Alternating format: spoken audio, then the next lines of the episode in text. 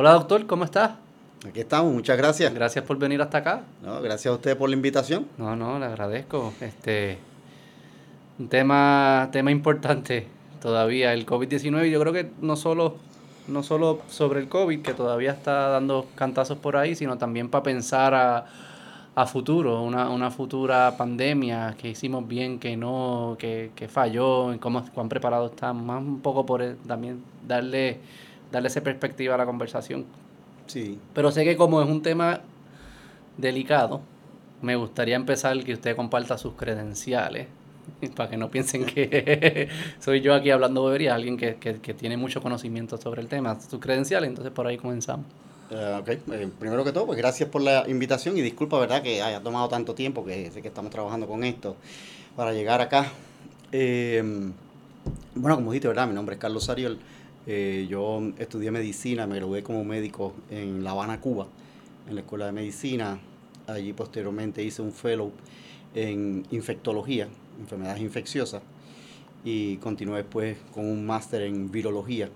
Así que mi especialidad básicamente es la virología, con un enfoque en, en la parte molecular y en la parte de inmunología de virus.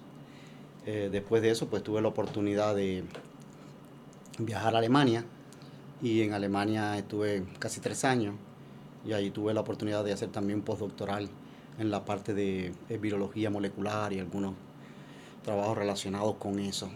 Eh, un poco relacionado virus con cáncer también. Y la vida pues me trajo después a Puerto Rico. Así que llegué acá, aterricé para final del año 2000, así que básicamente llevo 22 años en Puerto Rico y puedo decir que casi soy Cuban Rican. Muy bien. Me considero Cuban Rican. Y desde entonces, en el 2002 comencé en la escuela de medicina. Ahí me dieron una oportunidad para comenzar a trabajar como un postdoctoral.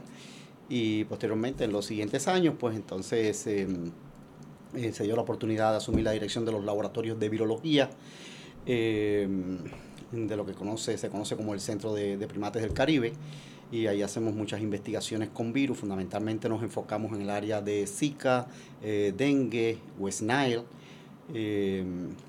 y obviamente al comenzar la pandemia, pues eh, como todos los, mis colegas, ¿verdad? Que trabajamos en el área de la virología y, todo, pues eh, hicimos una transición y traer todo lo que teníamos en las herramientas que tenemos, ¿verdad?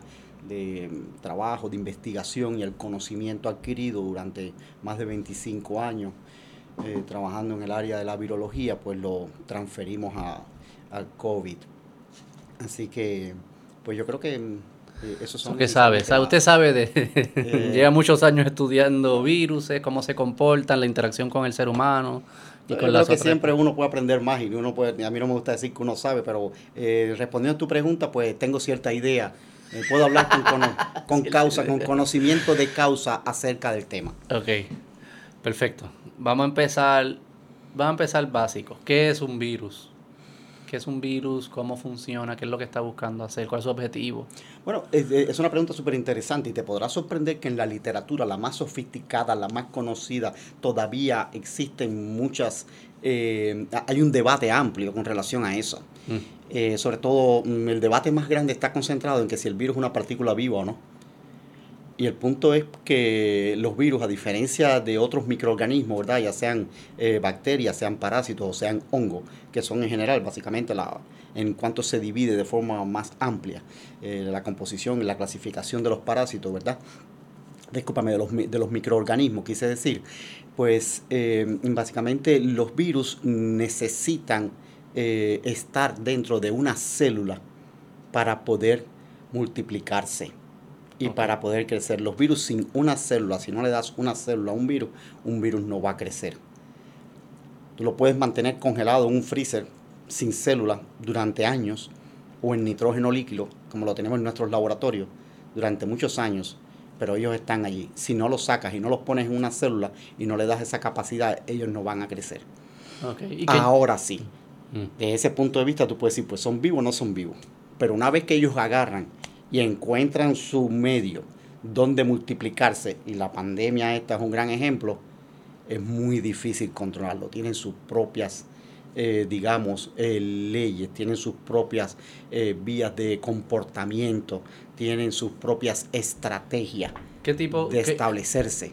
Que está, busca está buscando, como todo otro organismo, continuar su vida, ¿no? Sobrevivir. El virus como un, eh, como un microorganismo parasitario, pues básicamente lo que trata de llegar, la tendencia en general, en la mayoría de los casos, es tratar de llegar a un equilibrio con su eh, hospedero.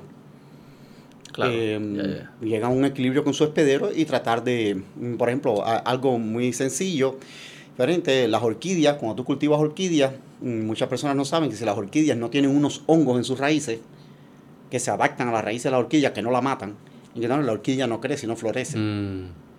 Pues básicamente todos los virus tienen la, tendencia de ellos es a mantener un equilibrio, no matar a los pederos. Ni que los pederos lo maten. Ni que los pederos lo mate tampoco. Es decir, lograr tener un equilibrio entre uno. Para convivir. Para, convivir y poder, eh, poder sobrevivir. Y por eso históricamente, desde que los virus se conocen, ¿verdad? Bueno, los primeros aislados fueron en, en, la, en la década casi a finales del siglo XVIII. Eh, el virus del mosaico del tabaco, de hecho fue una planta, fue el primero, un agente no filtrable, que los métodos que había para separar en ese momento y se determinó que no era una bacteria, que no era un parásito, que no era un hongo, era algo distinto y ahí se estableció por primera vez que era un, virus. Así que, pues básicamente eh, esa es la estrategia que hacen. Así que es una partícula, es un microorganismo que necesita de una célula para sobrevivir, pero que tiene sus propias leyes a la hora de, Mm, Cuando dices leyes, ¿a qué te refieres? Bueno, leyes, eh, lo, digo leyes para decirlo de una forma sencilla. Como reglas, de pues, eh, eh, una regla, unas, sí, unos parámetros, que son las estrategias que utiliza trayéndolo al contexto ¿verdad? de la pandemia o cualquier otro virus. lo mismo pasa con los virus del dengue, lo mismo pasa con el virus del Zika con los virus, el herpes virus, por ejemplo. Vamos a los herpes virus. Los herpes virus conviven con nosotros, por siempre. El, entre 80 y 90% de las personas eh, pueden estar infectadas con citomegalovirus, por ejemplo. Y, o pueden estar infectadas con herpes simple virus, que son las lesiones que le salen a las personas a veces en los labios. O hay otra ubicación, hay otra... Eh, el, herpes. El, herpes. Y a veces está el simple 2, que, que la ubicación fundamental es eh, a nivel genital.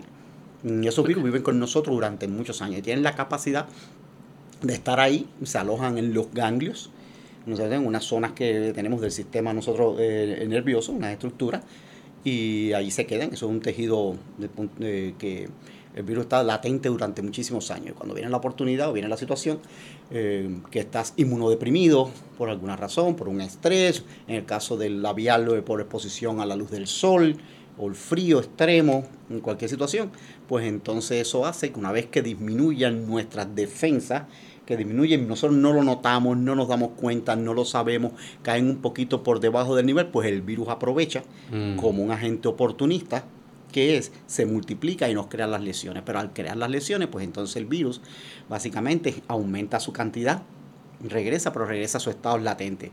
En ese momento, el sistema inmune produce una respuesta inmune que básicamente se mejora, lo controla, lo regresa en la mayoría de los casos y entonces está preparado para aguantarlo otra vez y así se repite el ciclo. Y no lo elimina nunca. Eh, básicamente eh, es muy difícil eliminarlo. ¿Hay algunos de estos virus, si usted hablara con ellos, algunos de ellos ha aprendido como que a, a no atacar demasiado porque si ataco demasiado, entonces la respuesta la respuesta de los, de, ¿cómo usted le llamaba? Del huésped. Del huésped, sí, el huésped, somos, es más, somos los que los tenemos. Es más activa, entonces al, al, punto que me puede eliminar. Bueno, eso, como que esa ese... Bueno, eso lo vemos todos los días y eso es, lo, eso es precisamente lo que pasa con los herpes virus, que eh, son unos virus que han aprendido a tener eso, a no llegar a una forma y adaptarse para no elimine, y eso es lo que ha pasado con el COVID, para traerlo al contexto de esta entrevista.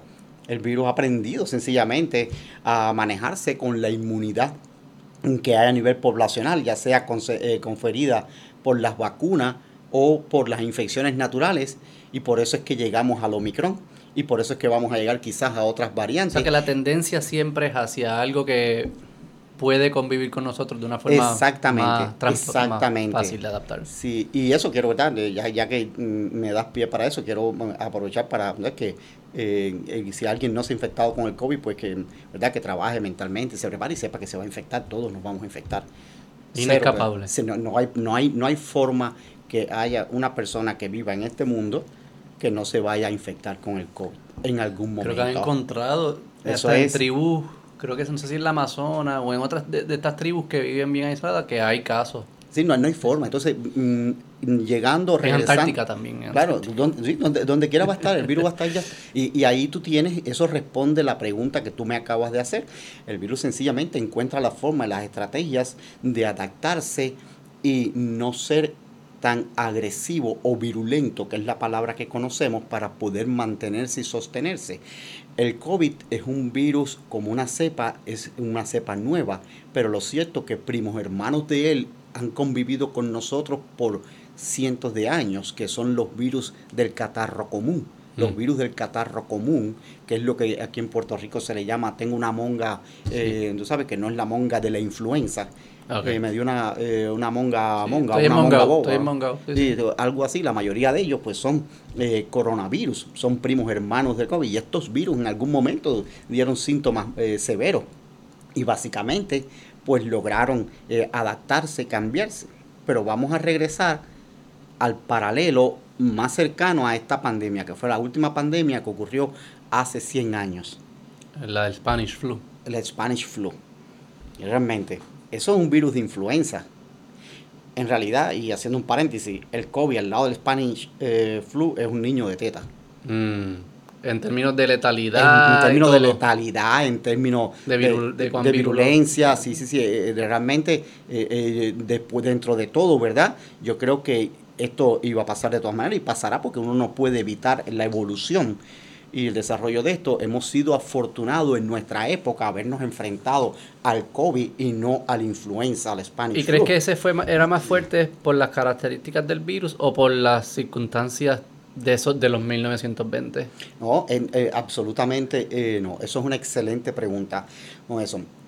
Acabo de hablarte y acabamos de conversar de que ya nosotros teníamos monga. Antes que llegara el COVID, nosotros padecíamos de monga, ¿verdad? Estoy Mm. esmongado. Tú dijiste que es la palabra Sí. correcta. Probablemente. En la calle, en la calle. Bueno, pero es la, es la palabra que entiende todo el mundo. Sí. Pero ese catarro eh, mal que te da, que te hace que tienes un poco de catarro, todos los nenes lo tienen, se lo pasan uno a otro. Uno, todo el mundo en casa tiene, eh, eh, pasa con ese tipo de catarro. Muchos de esos catarros, no estoy diciendo que sean solo, porque hay muchos otros virus respiratorios, son virus, eh, son coronavirus. ¿Verdad? Así que esos coronavirus han estado con nosotros durante muchísimos años, como dije anteriormente. Por tanto, cuando llega el COVID, el COVID es un virus, una cepa nueva, un virus nuevo, pues podemos hablar de los orígenes si quieres, Mm, pero es muy relacionado a esos coronavirus anteriores. mm, Por tanto, cuando él llega realmente no es tan nuevo. Ya, Para el sistema inmune nuestro, sí, sí. no es tan nuevo. El tipo llega y el sistema inmune dice, este tipo es nuevo, pero como que yo lo conozco. Y en algún lado lo he visto, la cara del me es familiar. Y se comporta parecido a todo sí, lo que yo conozco. Se conoce, se comporta parecido, qué sé yo. Lo que pasa es que el tipo se replica mucho más rápido, tiene otra cosa, tiene una preferencia por personas adultas, afortunadamente no por niños, y de verdad la palabra quizás afortunada no sea la más correcta, pero si tú tienes que comparar que tenga una selección por niños a personas eh, eh, adultas, hermano, pues entonces. Yo creo que los mismos eh, adultos también hubiesen prefieren que sean ellos y no los niños. Exactamente, precisamente, yo- mirándolo desde mi Mm. perspectiva también. Así que eh, este virus, eh, con esas características y con todo, pues de todas maneras el sistema inmune nuestro dice, pero este tipo yo más o menos como lo he visto, y Mm. le he visto la cara, y yo sé, creo quién es. Y es por los primos que estaban. ¿Qué pasó con el influenza cuando en 1918 aparece por primera vez el Sí, virus? es la primera vez que lo veía. no existía antecedente en la población humana y en la inmunidad del sistema del, de- del humano. No existía antecedente, había cero anticuerpos, había cero células T, y después podemos hablar de anticuerpos y de células T. Había cero defensa contra ese virus. Y esto es un virus que surge de aves. El influenza. Es el, el 1918, un virus que viene de aves. A través de los cerdos se recombina y es capaz de replicarse en el humano. Y empieza también como el COVID, un caso, dos casos, a diferencia de que no había ningún tipo, cero inmunidad. Además estaba prácticamente la Primera Guerra Mundial. Y los primeros casos se dan en las trincheras de la Primera Guerra Mundial en España y se Sí, reconoce. que la sanidad en esos ambientes no es lo mejor. y- Pero aun cuando la sanidad no, ese virus mató entre 50 a 100 millones. El COVID está entre los 5 millones todavía a nivel mundial. ¿Cuánto? ¿De 50 a 100 De millones? 50 a 100 millones diezmó la población mundial. ¿Cuál era la población mundial en esos tiempos? Bueno, si la diezmó, pues, como un 10% básicamente. Pues, o sea, eliminó el 10%. Casi prácticamente eliminó el virus, eliminó casi el 10% de la población mundial, 50 a 80 millones. ¿Qué es lo que estamos hablando de eso? Eso es mucho. Sí, sí, eso. Digo, un muerto y un fallecido es mucho, pero 50 a 80, no se saben, las estadísticas reales no se conocen. Y eso llegó a Alaska, llegó, están. Entonces, de hecho, hace mucho, hace un par de años atrás, se logró eh, rescatar de eh, cuerpos que se encontraron en, allá arriba en Alaska, congelados, tejidos, de ahí se logró aislar el virus original de esa pandemia. ¿Ah, sí? Sí, muy interesante. Y muy interesante. Así que eso yo creo que no sé si responde a la pregunta tuya. Sí, sí, había una diferencia ahí. Eh, ¿Y cuán, cuán posible, digo, no sé si esto es predecible, que surjan viruses nuevos así en estos tiempos? Bueno, si pasó hace 100 años, puede pasar hoy, me imagino. Bueno, lo que acaba de pasar con el COVID. No, pero uno que sea. Ah, que sea peor. Que sea peor. No, que, sea desde cero, que no lo conozcan. Porque me parece que el resultado que algo es peor es si lo hemos visto antes o no, ¿verdad? Que surja algo que nunca hayamos visto. Eso puede pasar, me imagino. Eso sería bien catastrófico. Bueno, eso podría, si alguien entiende que la pandemia todavía no ha sido catastrófica, que si lo ponemos en perspectiva con la epidemia, la pandemia realmente no lo ha sido en aquel momento. En aquel momento había menos recursos de sanidad, como tú dijiste, había menos recursos económicos. En aquella época se tapiaban a las familias que tenían influenza, se le ponían, en Estados Unidos se tapiaban las casas. ¿Qué significa tapiar? Ah, como las marcaban, aquí viven... No, no, no, no, que te cerraban. Ah, se las cerraban. Sí, te cerraban ah. por fuera, las tapiaban para que no pudiera salir, y si salir, se sobreviviste, que sobreviviera, que salga. Sí, vamos a hacer la cuarentena, la hacemos bien. Exacto, tapiado. Y de ahí no puede salir. Sí, sí. Y entonces, eh, así, pero eh, esa última pregunta tuya siempre es una posibilidad. Sí, siempre, ya que es que Vivimos en un mundo dinámico, en un mundo activo, ¿verdad? Eh, la diferencia ahora es que existen centros de vigilancia. Mm. Por ejemplo, este virus se detectó muy rápido, por lo menos en cuanto empezó a circular, se detectó muy rápido. Y se detectó porque existen las herramientas para detectarlo, para verlo. Mm. En África existe, ¿verdad? Conocemos, o sea, escuchado del, ébola, eh, claro, eh, distintas eh, enfermedades hemorrágicas, pero son virus que son altamente mucho más mortales que el COVID, pero tienen menos capacidad de transmitirse. Y también todo, siempre brincan de animales, o sea, siempre ellos están viviendo en otro ser vivo, ¿no? un intermediario se llama. Se llama intermediarios. O sea, que imagino que hoy en día estamos estudiando activamente los virus que viven en los, en los posibles intermediarios bueno, para identificar qué cosa no ha brincado a los humanos todavía, pero pudiese ser y cómo se comporta. Eso se estudia, me imagino. Se estudia, en definitivo se estudia en centros de vigilancia. Por ejemplo, te voy a, te voy a, nombrar dos casos que mm, mm, aquí en Puerto Rico las personas están muy familiarizadas con ellos, al menos con uno, el dengue. El dengue no se conoce intermediario. No. Se sabe que el mosquito lo transmite. El mosquito es el vector, es distinto. Ok. Es distinto es el vector. El vector es que te transmite intermediarios donde el virus puede estar por largo tiempo. Como si fuese una nevera, almacenado en ese Allí, a niveles bajos, que casi no circula y tú no lo detectas y no sabes que está Hasta que pasa algo y pum, y se activa. West Nile, los caballos, las aves. Los caballos no, disculpa, caballos son eh, eh, hospederos finales, es decir, que mueren por West Nile. Las aves, por ejemplo, el dengue y el West Nile, el virus de verdad del Nilo Occidental. El West Nile tiene como intermediarios las aves las aves durante en todos los Estados Unidos, en Israel, en distintas partes del mundo, se monitorean. Se le toman muestras para saber si el West Nile está circulando, el nivel de porque afectan las poblaciones de ganado, las mm. poblaciones equinas. Y el hombre, el humano, es un hospedero accidental. Pero cuando llega, pues mm, puede ser letal por las encefalitis, sobre todo en las personas mayores. Accidental porque no es el, no es el hospedero habitual del virus. Sí, sí. Y también como si vas a joder con alguien, no jodas con los humanos, que son los que te pueden eliminar. Exactamente, exactamente. Y entonces, pues, eh, es muy interesante la dinámica de virus. Pero, por ejemplo, el dengue tú no puedes vigilar excepto los casos que se dan. Ahora mismo, para el 2022, esto no se habla todavía, hay un incremento importante de los casos de dengue. Sí, lo es. Y a mí me preocupa mucho más el dengue, sobre todo con los niños, me preocupa muchísimo más el dengue y la situación del dengue que el coronavirus. Mm. Sí, y eso eh, me preocupa a mí como por conocimiento, ¿verdad? Como, eh, como investigador, me preocupa como padre. Claro. Eh, así que a ese virus yo le tengo respeto. ¿Al dengue? Al dengue. Mm. Porque el virus te lleva a un nene en un cuarto de tierra. Tocar madera acá. A mí nunca me ha dado, fíjate, conozco gente que le da y Ok, sí, que sé. Pero nunca me ha dado que sepa y por ende no me ha dado los síntomas que yo he visto que le ha dado a personas que son... Pero dicen si que es lo tu peor, sangre, lo- firmas un Te la puedo- consentimiento, te la yo puedo. te puedo verificar si has tenido dengue. Ah, dale, vamos a hacer eso. Y otras cosas, sí, vamos a ver qué, qué es lo que hay ahí adentro. Mm. A ver de dónde salen estas ideas que caminan por mi cerebro. Vamos a volver para... ¿Cuál es la, la relación entre inmunidad y mutaciones y variantes y, y, y todas estas que van surgiendo? Bueno, la inmunidad... eh, sí. Si acaso explica exacto qué es la qué es inmunidad. La- la- bueno, la inmunidad es la capacidad ¿verdad? que tenemos, los sistemas que tenemos nosotros, que tiene el, el sistema, el humano, los animales, ¿verdad? Muchos organismos tienen un sistema inmune. Vamos a centrarnos en el de los humanos. Yo soy médico, ¿verdad? No soy veterinario, pero todos los centros, todos los, los organismos, pues, hasta los mosquitos tienen un sistema inmune importante y se estudia mucho. Entonces, para que entiendan. Todos organismos tienen... Y el mosquito se defiende. ¿El virus tiene inmune- sistema cosas. inmune? Eh, no, porque como tú mismo te hablabas, el, el virus es una partícula. Claro. Básicamente, el ¿Y- virus, y está, el- el virus está com- compuesto básicamente de proteínas y ácidos nucleicos.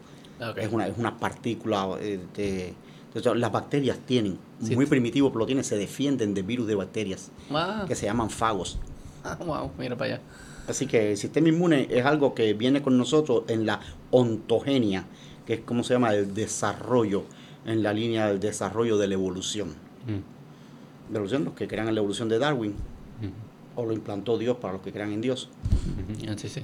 Mm, Pero evolucionamos. Pero existe. Sí, sí, Así sí, que el sistema inmune y la inmunidad es lo que nos permite a nosotros eh, responder mm, fundamentalmente no solo a enfermedades infecciosas, eh, parte de la inmunidad nuestra en muchos casos ayuda a controlar cáncer. La respuesta contra el cáncer tiene mucho que ver con el, con el sistema inmune, Mm, con una parte que casi no se ha hablado y ha sido ignorada durante esta pandemia. eh, yo creo que ha sido ignorada de forma deliberada, que es la respuesta de tipo celular, que se llama. Esta inmunidad, la estructura de forma simple, ¿verdad? Para hacerlo, transmitirlo de forma simple, existen, vamos a decir, tres vertientes que todas conforman un único sistema. O el sistema de la inmunidad está compuesto por tres básicamente, lo que nosotros conocemos inmunidad innata. mm, La inmunidad innata es la inmunidad que nosotros tenemos que puede responder ante cualquier insulto o agresión de nuestro sistema desde el punto de vista de un microorganismo, ¿verdad? Un virus, una bacteria, un parásito, un hongo, incluso en algunos tipos de cáncer. Y es una inmunidad, se llama innata porque no necesita memoria. Básicamente es lo primero que te responde. No ¿Y cómo identifica que es una amenaza? ¿O Porque es tenemos- posterior? porque, no, porque, no, porque el sistema está preparado para eso, porque lo reconoce como que no es propio. Ok.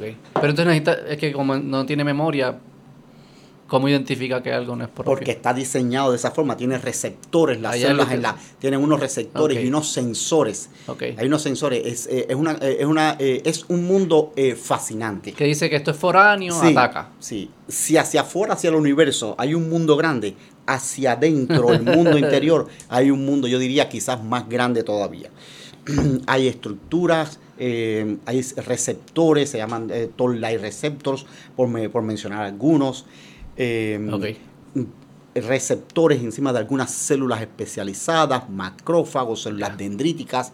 Ellos no están preparados con memoria, ellos están preparados ahí transitando, recorriendo y encuentran, encuentran de pronto algo.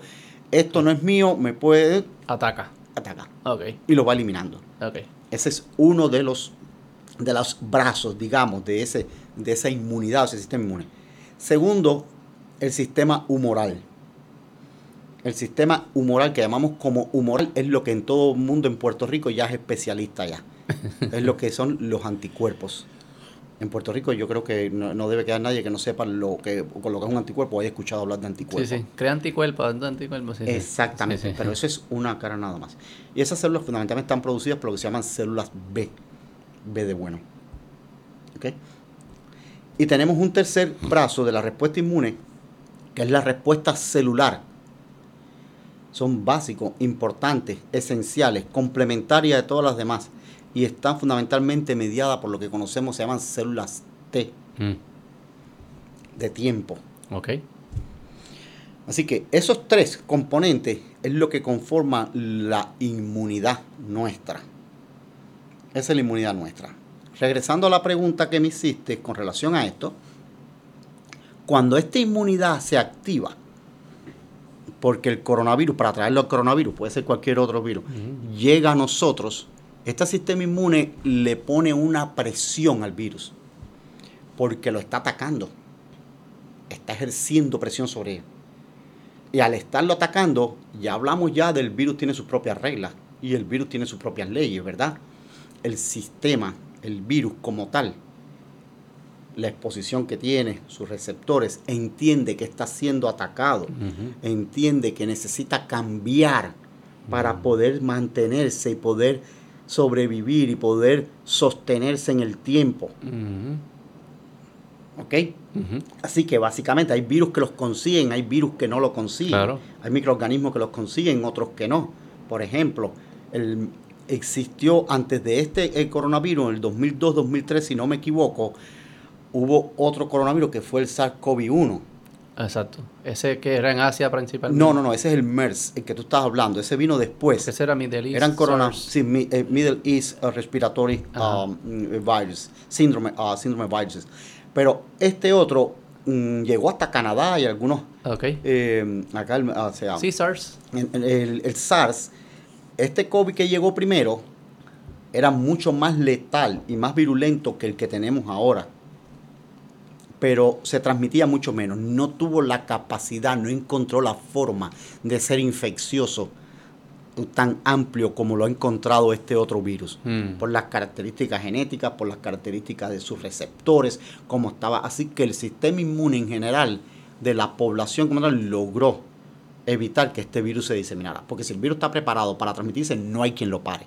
No importa las mascarillas, no importa los lockdown, no importa que te metas debajo de una, eh, una piedra, no importa dónde estés, el virus te va a encontrar, antes o después. Pero, terminando la respuesta a tu pregunta, estas tres partes del sistema inmune atacan con fuerza a ese virus que viene. Y este virus empieza a hacer cambios. Y es porque teníamos, por eso es que tuvimos la cepa original de Wuhan, Después tenemos la variante alfa, tenemos una variante delta, distinta, epsilon, las distintas que fueron cambiando hasta que llegamos a la delta. El virus cuando llegó a la variante delta aprendió algo. Aprendió a hacer un cambio para poder transmitirse mejor, mantener la misma letalidad que tenía o más o menos aproximada, era un poco menos que la cepa original, pero aprendió a transmitirse porque aprendió a luchar contra ese sistema inmune y le buscó. Se fue mm. por un atajo y ahí hizo una variante cambió su presentación en la superficie para que el sistema inmune no lo reconociera tan efectivamente. Cuando la población en general, ya sea población, en ese caso ya para esta teníamos vacunas, con la inmunidad conferida por las vacunas y la inmunidad natural, como la inmunidad está mucho más distribuida, más extensa, más extendida, el virus tiene menos espacio por donde entrar. Así que aprendió y ¿qué hizo? Ah, con dos o tres mutaciones con Delta no hubo esta cosa. Pues sabes qué, aquí tengo 15 mutaciones y apareció el Omicron. Toma, pero se puso menos letal el Omicron. Exactamente, pero, tiene, una, tiene una consecuencia. Siempre hay una consecuencia, es un balance.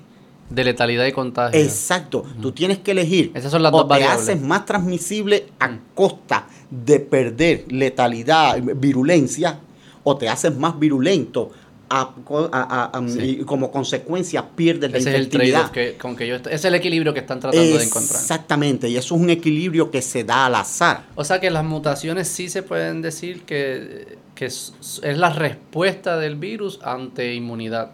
Ah, no, absolutamente. Existen otras mutaciones, ¿verdad? Que hay muchos virus, por ejemplo, el mismo influenza, por el cual necesitamos estas vacunas, no solo es eh, también por las vacunas y la inmunidad que hay también, sino porque las enzimas, ¿verdad? La enzima es la maquinaria que produce, que, el que hace que el virus se multiplique y mm. que haya más virus y que de una partícula sacan miles, millones. Esas enzimas tienen la capacidad de copiarse con errores y al copiarse con errores crea tantos millones de partículas diferentes que una de ellas va a tener la capacidad, es decir, tienes un pool muy grande de variantes y la capacidad de algunos de transmitirse mejor. Y por tanto... Casi es un error o casualidad que surge. Error, prueba y error. En el caso de la inmunidad, no. En el caso de la inmunidad es selectivo. Mm. ¿Ah, sí? Claro, es selectivo porque tú estás creando, ¿no? ¿qué es lo que hacen las vacunas? De, las vacunas de Pfizer, de Merck, que son las que, vamos a hablar Pfizer y Moderna, que son las que, o Johnson Johnson. Eso es lo que te hacen. te, te, estimulan, te, estimulan, el, te estimulan el, el, sistema inmune en un área muy específica. Muy específica y atacan el virus en un área muy específica. Pues si tú haces esa inmunidad contra ese punto, pues para el virus es muy fácil. Porque el virus con un cambio ya se quita, básicamente. Puede evadir. y eso es lo que pasó con, con Omicron.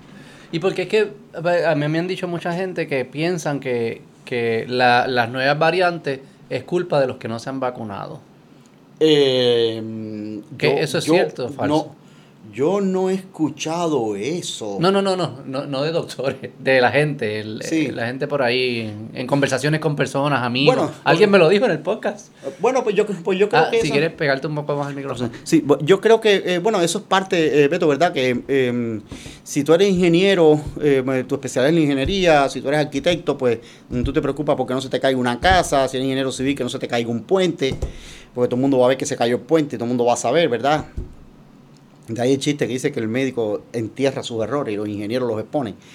Entonces, pues, mm, cada cual a su, eh, eh, tú sabes, zapatero a, Sí, sí, pero hoy en día todo el mundo es zapatero.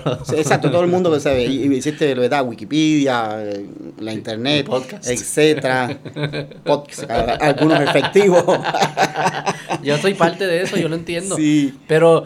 mucha desinformación. pero me han hablado de eso y yo como que, espera, que eso no es lo que yo he escuchado. Porque si la mutación es parte de un resultado, una respuesta del virus, la inmunidad, como el que no está vacunado está produciendo esa respuesta, es lo que no tiene lógica. Para mí entonces es más resultado del vacunado y del que se recuperó, el que tiene cierta inmunidad, ¿no? No, no tiene de... Eh, Pero es que surge, ¿no? del, que, del que tiene inmunidad, el eh, virus se, replica, eh, se muta para responder a la inmunidad, ¿no? Correcto, pero es que es un proceso dinámico, no, hay forma que tú puedas adjudicar el primero es muy difícil de eh, probarlo y segundo es muy difícil desde el punto de vista, eh, vamos a hablar científico, ¿verdad? Desde el punto de vista molecular, desde el punto de vista inmunológico. Mm. Y, ¿verdad? Con la mayor humildad y, modestia, eh, ese es mi campo de especialidad. Lo es, lo es. Entre todo, ¿verdad? Es muy difícil atribuir que las personas que no se han vacunado, las personas que no están, son responsables de las mutaciones y de que están ocurriendo. Las personas que no están vacunadas, básicamente, pues son un campo em, como fértil para que el virus se multiplique. Para el, virus, es un paro, ¿no? Es más fácil. ¿Cómo? Para que el virus, el virus es buenísimo, que no, estén eh, que no tengan inmunidad. bueno, fue lo que pasó en el principio. Entonces, pero lo cierto es que cuando lleguen a las personas que no están vacunadas, se, van a, se van a exponer a una respuesta inmune. Se van a, exponer, a una respuesta innata, se van a exponer a la respuesta de las células B, se van a exponer a la respuesta de las células T. ¿Ok? Pero, ¿qué está pasando con el Omicron? El Omicron infecta a personas vacunadas también y a personas que se infectaron anteriormente. ¿Verdad que sí? Sí, sí. Así que eh, no hay forma que tú puedas. Y de hecho, si va a haber una mutación, y va a haber es más probable que esa mutación se genere en una persona vacunada que ya tenga previa inmunidad que en una persona que no tenga la inmunidad. Claro porque el virus no se va a enfrentar a la misma presión inmunológica. Ese es el término científico que utilizamos, presión inmunológica. Estás bajo presión. Todo el mundo sabe lo que es estar bajo presión en algún momento de su vida. Estás batallando con algo que es más que está más preparado, está más duro. O sea, que tienes que presión inmunológica. Sí, sí, sí. Es decir, está dando... Yo uso los términos de no, la No, no, correcto. no, pero, presión inmunológica. Exacto. Por tanto, las mutaciones mm, con, eh, eh, tienen muchas más posibilidades de suceder en personas que ya tienen la inmunidad y que han estado expuestas al virus que, personas que realmente no lo, no, lo han estado, que son naif, que es como llamamos, ¿verdad? Que, no han estado nunca. Y también cuando has hecho los estudios de cero, pre, ¿cómo se dice? Cero prevalencia. Cero prevalencia, es correcto. lo puedes explicar tú? Explícalo tú en términos correctos ¿Qué, es lo, que, es lo, que, es un estudio de cero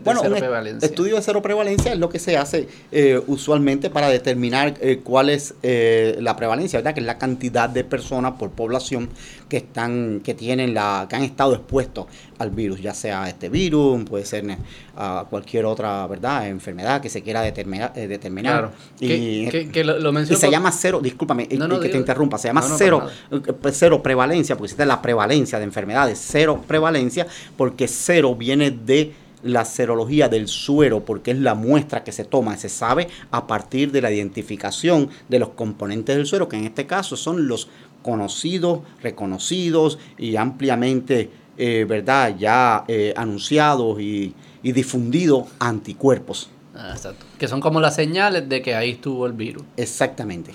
Y lo, lo menciono porque cuando sé que hicieron algunos estudios en Estados Unidos, no sé si, si se hicieron de cero prevalencia, donde el porciento de personas que habían estado expuestos al virus era mucho más alto, especialmente en niños también, de lo que la gente pensaba. Porque la gente pensaba solamente a base de los que habían salido positivos en las pruebas, pero que la población que había sido expuesta es mucho más amplia de los que salían positivos. Y que eso, cuando ajusta algunas de las estadísticas de letalidad, de contagio y estas cosas, el virus se ve distinto porque estás cambiando el denominador a quienes verdaderamente se habían infectado, no solamente los que salieron positivos en prueba. Bueno, e- este es el tipo de mensaje y el tipo de información que debería discutirse, debería aclararse. Más que el tipo de información que uno escucha y ve, eh, todos los días, eh, ¿verdad? En los medios, eh, de enfocarse solo en un área, en números, cuántos hay, cuántos hospitalizados, cuántos enfermos, cuántos brotes, cuánto, tasa de positividad. O sea, la tasa de positividad, cualquiera que esté reportando ahora, está muy por debajo de la realidad. Y eso responde a la pregunta que... Y sí, en Puerto Rico se han hecho estudios de cero prevalencia, algunos mayores, algunos menores. Dentro de todo, el único que yo conozco, mm, eh, ¿verdad? El Departamento de Salud ha estado involucrado en ello y ha estado involucrado también el Fideicomiso de Ciencia y Tecnología con el Instituto de Salud Pública. Ellos hicieron un estudio que lo han hecho en tres partes, se llama eh, CASPER, por las iniciales, ¿verdad? Lo que quiere decir el estudio en prevalencia. eh, y, pero entiendo que se han difundido poco los resultados de esos estudios. Pero ¿Qué mm, resultó? O sea, ¿qué- eh, no me atrevería a comentar y no quiero comentar porque no quiero. ¿verdad? Eh, en, en ser inexacto Sí, está bien. en lo que vaya a decir, pero sí, la respuesta es que sí se han hecho estudios de prevalencia. Pero la realidad es que efectivamente eso es esperado a la perspectiva de cualquier eh, epidemiólogo con conocimientos de inmunología, con conocimientos de virus. Esos resultados son anticipables. Esto no hay forma que tú puedas capturar el panorama completo de la cero prevalencia, dependiendo, puedes hacer unos diseños, puedes hacerlos muy bonitos, pero como bien tú dices, lo que está diciendo la data actualizada y lo que se ha visto cuando se ha buscado retrospectivamente, que ha habido muchísimo por ciento. Estoy diciendo muchísimo porque no puedo dar una cifra exacta. Voy a darte una cifra exacta ahora, mm, pero ha sido muchísimo más que lo que se piensa. Por tanto, cuando aquí se dijo en algún momento 24% de cero prevalencia, eso podía estar en un 50, un 30, por- un, un 55, nadie sabe, nadie puede asegurarlo. Porque el virus está difundido y expandido de una forma. Y hay muchas personas que sencillamente o no se enteran, no saben que tienen la infección, o personas que se infectaron y dicen, no me voy a testar porque me siento bien, ¿para qué me voy a testar? O me siento mal, pero no me voy a testar para que no me dejen eh, de entrar a- a- al trabajo, porque no me dejen Claro. entrar, ¿sabes? Estrategia que utilizan las personas Seguro, todo sí. el tiempo Claro. eh, para eso. Así que cuántas personas más infectado, eso es muy difícil de decir. Ahora, sí lo que te puedo decir, una cifra exacta, por ejemplo, en esta entrevista que te compartí hace poco del doctor Anthony Fauci, ¿verdad? Que es como eh, el dios de la infectología en lo- eh, para los Estados Unidos, el asesor. El eh, dios en la ciencia. Exacto, y el Qué asesor. paradoja. Y el- eh, exactamente, es muy interesante esa paradoja, pero básicamente asesor fundamental, ¿verdad?, del, del gobierno para enfermedades infecciosas, él mencionó que el 75% de todos los niños en Estados Unidos han estado expuestos al virus, 75%. Eso no lo salió de las noticias. Mm, Pero eso está en la entrevista. Sí, pero que no, una na- nadie cogió ese número. Claro que en Puerto Rico eso no, yo no lo sé, no puedo accesar porque es muy difícil. eh, es, Sí, eh, es, eh, vamos a utilizar la palabra eh, correcta. En realidad no se me ocurre una palabra correcta, pero eh, es no, No es, es fácil, no es fácil poder llegar a las estadísticas. Porque, por ejemplo, antes de venir para acá, yo estuve tratando de buscar las estadísticas de mortalidad infantil en Puerto Rico, por ejemplo, y esas estadísticas, al menos yo no pude encontrarlas. Si Mm. están, están bien guardadas en el disco duro de una computadora.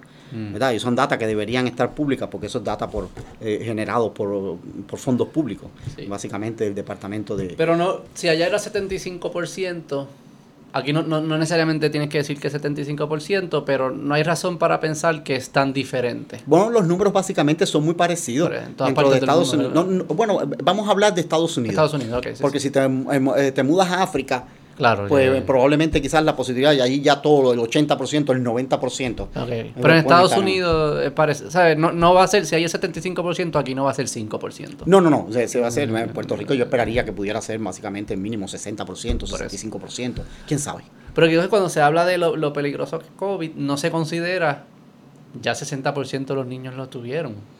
¿Verdad? Y cuando hacemos las estadísticas, se debe considerar ese como el denominador. A quién le dio COVID, no quién sale positivo nada más. Porque cuando usualmente los que salen positivos es que se sienten bien mal, ¿verdad? Ya eso, ya es, ya eso es un, alguien infectado que tiene síntomas severos o está en el hospital o que sea. Pero el, el que le dio el virus, que no tuvo ningún síntoma, ese no lo estás contando en la estadística. Entonces estás inflando el número, lo estás haciendo más parecer más peligroso de lo que es. Absolutamente, tiene 100% con eso y esto sí hay cifras y eso sí está documentado en toda la literatura. Eh, de hecho, en esta revista que te traes acá, mm. donde hay un análisis de cómo se ha comportado el COVID Bloomberg Business. en todos los en, en, los Estados Unidos, en los distintos estados, eh, por ejemplo, Connecticut, eh, Nueva York, recientemente, para ahora en 2022, principios de 2022, cambiaron la forma en que reportaban las estadísticas cambiaron la forma en que reportaban las estadísticas del COVID, pero cuando fueron a buscarlos, y esto es exactamente lo que tú estás preguntando, estás comentando, porque cuando estaban reportando los casos hospitalizados por COVID, se sentaron, espérate, aquí hay algo que no está sucediendo, que no está ocurriendo, que, que no está bien. Y nosotros no podemos manejar la pandemia si no tenemos cifras exactas y si no tenemos cifras correctas. Es difícil saber cómo vamos a hacer y qué es lo que vamos a hacer. Así que comenzaron a diferenciar, y ya esto lo hacen varios estados, no sé si Puerto Rico lo habrá implementado, ellos diferencian los pacientes que llegaron al hospital por COVID o los pacientes que estaban en el hospital por otras razones y resultaron ser positivos a COVID. El famoso por COVID o con COVID. Exactamente, ya lo diferencian. Adivina qué, exactamente lo que tú dices. Las estadísticas de hospitalizaciones por COVID cayeron dramáticamente. Wow. Dramáticamente en los estados. Y los números están ahí. Las muertes también. La cantidad, obviamente, cuando tú vas a buscar las muertes y vas a buscar todas las cosas, si tú si, si tú llegaste porque tienes un accidente, Y eso pasado. Pasó, y, pasó. Y, aquí, y, aquí en Puerto Rico, es verdad, lamentablemente conozco un caso como eso. Un caso no lo hace todo, pero es lo que indica en la forma en que se manejan las estadísticas. Y no aquí, se ha estado manejando probablemente en el mundo entero. Eh, de esa forma, una persona, un accidente por eh, motora, llegar al hospital, fallecer por accidente de motora, era positivo a COVID y está reportado con una mortalidad por COVID probablemente en aquel momento, no sé si eso se habrá depurado, se habrá verdad, pero en aquel momento que sucedió se reportó como una mortalidad de, eh, eh, por COVID, de esto que aparecen los, los reportes de estos diarios que dan por la, por la radio, etcétera. Por tanto, es muy importante, muy importante trabajar con una data limpia y una data clara. Por ejemplo, cuando tú escuchas aquí es muy difícil discernir. Y yo recuerdo personas llamándome, mira, se murieron 20, se murieron 22 hoy. Mira, no es que se murieron 22, es que están reportando 20 muertos, son muertes acumuladas y hay muertes hace dos meses que no estaban registradas y llegaron, entraron al registro ahora. Lamentablemente el sistema de registro de estadística, ah, el sistema de salud en general. Lo que te reportan hoy no es de ayer. Claro que no. Lo que te reportan es que hoy se murieron, de ayer para hoy se murieron. Eso tiene un proceso, eso pasa, se reportan, mm. todo. Y ¿sabes? tienes que decir, mira, estate tranquilo, tienes que estas cosas no que se están, saca la cuenta y se mueren 50 diarios, ¿cuántos se hubieran muerto en Puerto Rico? Sí, esa es la otra, como que no se compara con cuánto era. Antes no es que nadie se moría, se morían gente también. Bueno, eh, eh, eh, ese es otro, otro, otro enfoque que, que, es importante, eso, que la estadística, pero para terminar con esa área, pues la mortalidad que te dan básicamente diaria no es la cantidad de gente que se murieron ese día. Por tanto, las estadísticas hay que trabajar. Y, y yo no, yo he escuchado muchos medios que no sé, las personas que lo reportan, porque al final no es el medio. Eh, yo no voy a mencionar medios aquí, ¿verdad? Porque se oiga el podcast que yo estoy con algún medio en particular, pero cualquier emisora de radio que tú pones en Puerto Rico, la emisora de radio no es la emisora de radio tanto como la persona que está detrás del micrófono. Y la persona que está de este, detrás de este micrófono, micrófono no se toma el tiempo de buscar la información o dar la información. Se están reportando 20 muertes. De estas 20 muertes hay 5 de ayer, hay 3 de hace dos días, hay 4 de ¿verdad? ¿Cuántos son por COVID? Exacto. Por COVID, Eh, No, no, cuando dicen la mortalidad es por COVID. Y de hecho, Sí, dentro ya- de esos dos ya- COVID ya- habría que ver si murieron realmente porque llegaron por COVID, murieron por otras razones asociadas. Sí, sí, eh, eh, Así, eso no se depura dentro de todas la- eh, las cosas. Así que es importante una buena estadística, como tú dices, para tener realmente la cantidad de la magnitud de la, eh, de, de la pandemia dentro de, De las cosas que se comportan. Pero algo estaba pasando que cuando uno traía estas conversaciones era bien difícil tenerlas. En esferas privadas era difícil y en esferas públicas ni se diga. Te, te atacaban, Ah, sí, te correcto. decían mil cosas. Este, creo que usted me mencionó en uno de los correos que intercambiamos que usted en ciertas ocasiones, usted no fue, no fue muy activo en, en- en la prensa porque se le hacía difícil tener estas conversaciones que son un poco más grises o nuances. Eh, ¿Qué, qué experiencia usted tu- tuvo? ¿Alguna experiencias específicas? O... Bueno, la, la- la verdad es que eh, yo entiendo que, ¿verdad? Por mi formación académica y por eh, el conocimiento desde el punto de vista en el área en particular, eh, de alguna forma eh, yo durante esta la pandemia pues quizás hubiera podido ser un poco más vocal con relación de algunos aspectos pero mm, primero yo no voy a donde no me llaman o no me invitan no, así que si no me llaman no me invitan, pues yo no voy. Las veces que me invitaron yo fui. Eh, estuve casi al principio hablando y dando, enfocando mucho, por ejemplo, y, quisiera enfocarme eso para ponerlo como ejemplo en cuanto a la respuesta de duración de las vacunas, de células T o células de anticuerpos, eso es un excelente ejemplo. Y tú no puedes, yo no puedo jugar para atrás cómo se ha manejado la pandemia o no, porque es una situación única. Las personas que han estado allí, mm, que hayan llegado, en la forma que hayan llegado, en la forma que se hayan seleccionado para manejarla, pues mm, eso es algo que uno no se puede cambiar o uno no puede juzgar acerca de eso, es, una, es difícil tomar esas decisiones dentro de todo eso, pero definitivamente eh, siempre he, tenido una óptica y una visión de que quizás algunas cosas eh, puedan hacerse diferentes y de hecho, going forward, ahora hacia el futuro también hay cosas que se pueden hacer diferentes. Eh, pero en definitivo, eh, la prensa en general o la forma del discurso que se está llevando, nadie quiere escuchar otra cosa distinta. ¿Y entonces es muy difícil luchar contra esa forma distinta, eh, eh, de, eh, contra, contra eso. Y yo no voy a exponerme a buscar, a ser objeto de blanco, de buscar la atención hacia mí para discutir algo que probablemente yo no voy a poder cambiar. Uno escoge su propia batalla, ¿verdad que sí? Sí, sí. Dentro de todas las cosas. Así que Pero es bien triste y en este caso probablemente peligroso fue que, que personas, y sin- sin- yo entiendo perfectamente su decisión, pero que personas expertas, que vivimos en un mundo que personas expertas hasta cierto punto se echan un poco a- a- hacia el lado porque saben que meterse es un es un revolú, probablemente es reputacional, no sé si hay consecuencias profesionales, consecuencias personales, y entonces nos quedamos con personas que no saben tanto o que quizás tienen otras intenciones o no está toda la conversación balanceada corriendo corriendo la, en este caso la pandemia. Es peligroso que, que suceda eso, que las, las voces más con más experiencia y más expertise no se sientan en la confianza, en la- que, que hay una apertura para tener conversaciones difíciles. Porque es imposible resolver estas cosas si no estamos dispuestos a tener las conversaciones difíciles. Bueno, yo estoy de acuerdo contigo en eso y yo Y creo no, que eso... no, lo- no lo señalo, yo hubiese hecho probablemente lo mismo. No, no, no, no, no, yo, te- yo entiendo, yo entiendo eh, el, el mensaje tuyo y quiero abundar con eso y decir que yo creo que eso pasa a diario en Puerto Rico.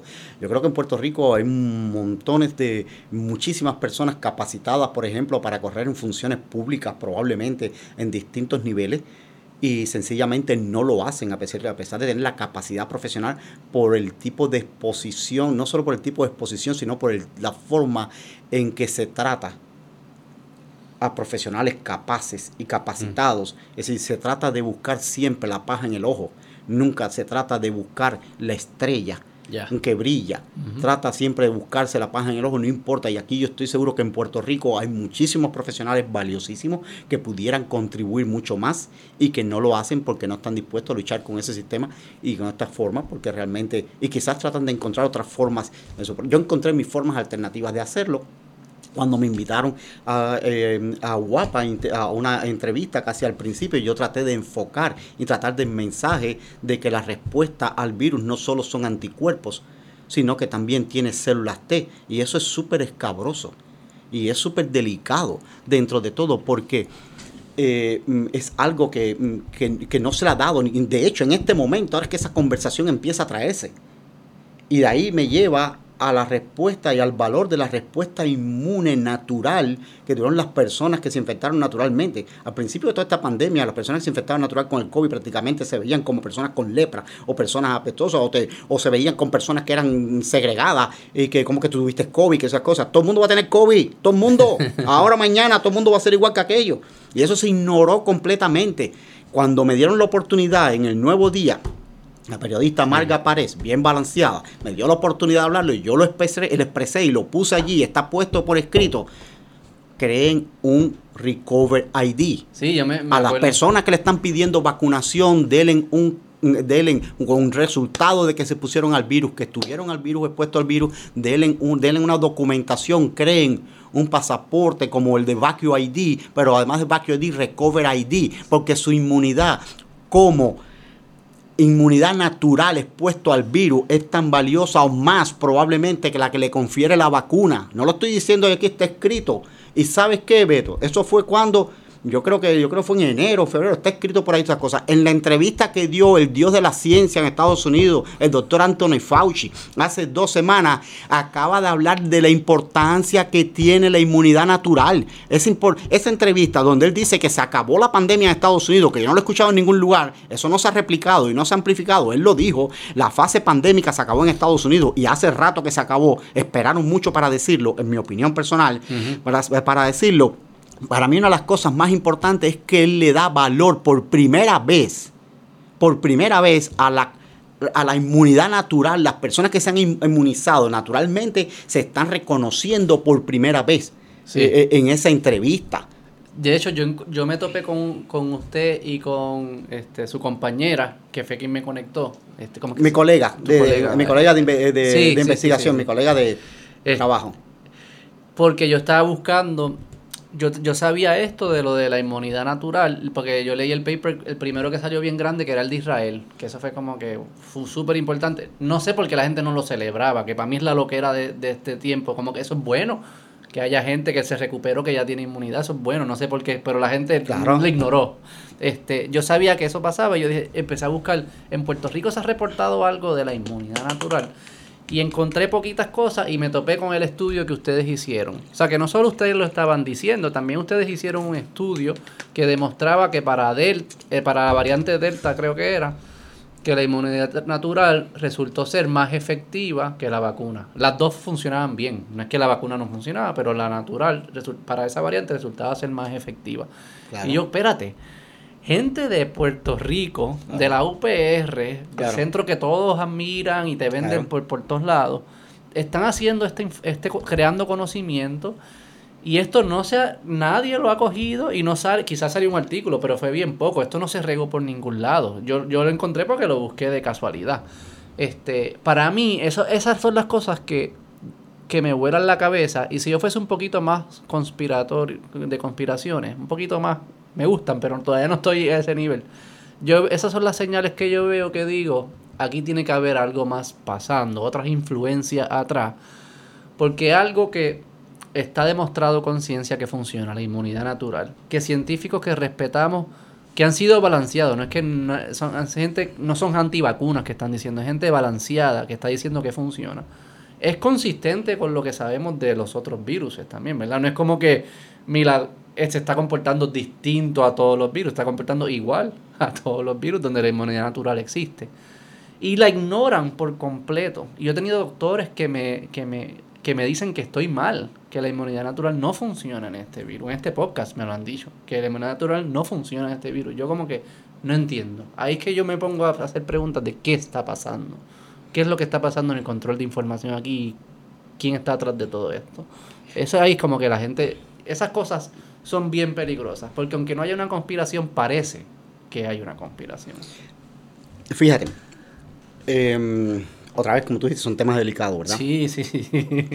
Pero yo me alegro que tú hayas hecho esa introducción a ese tema, eh, porque es muy correcto.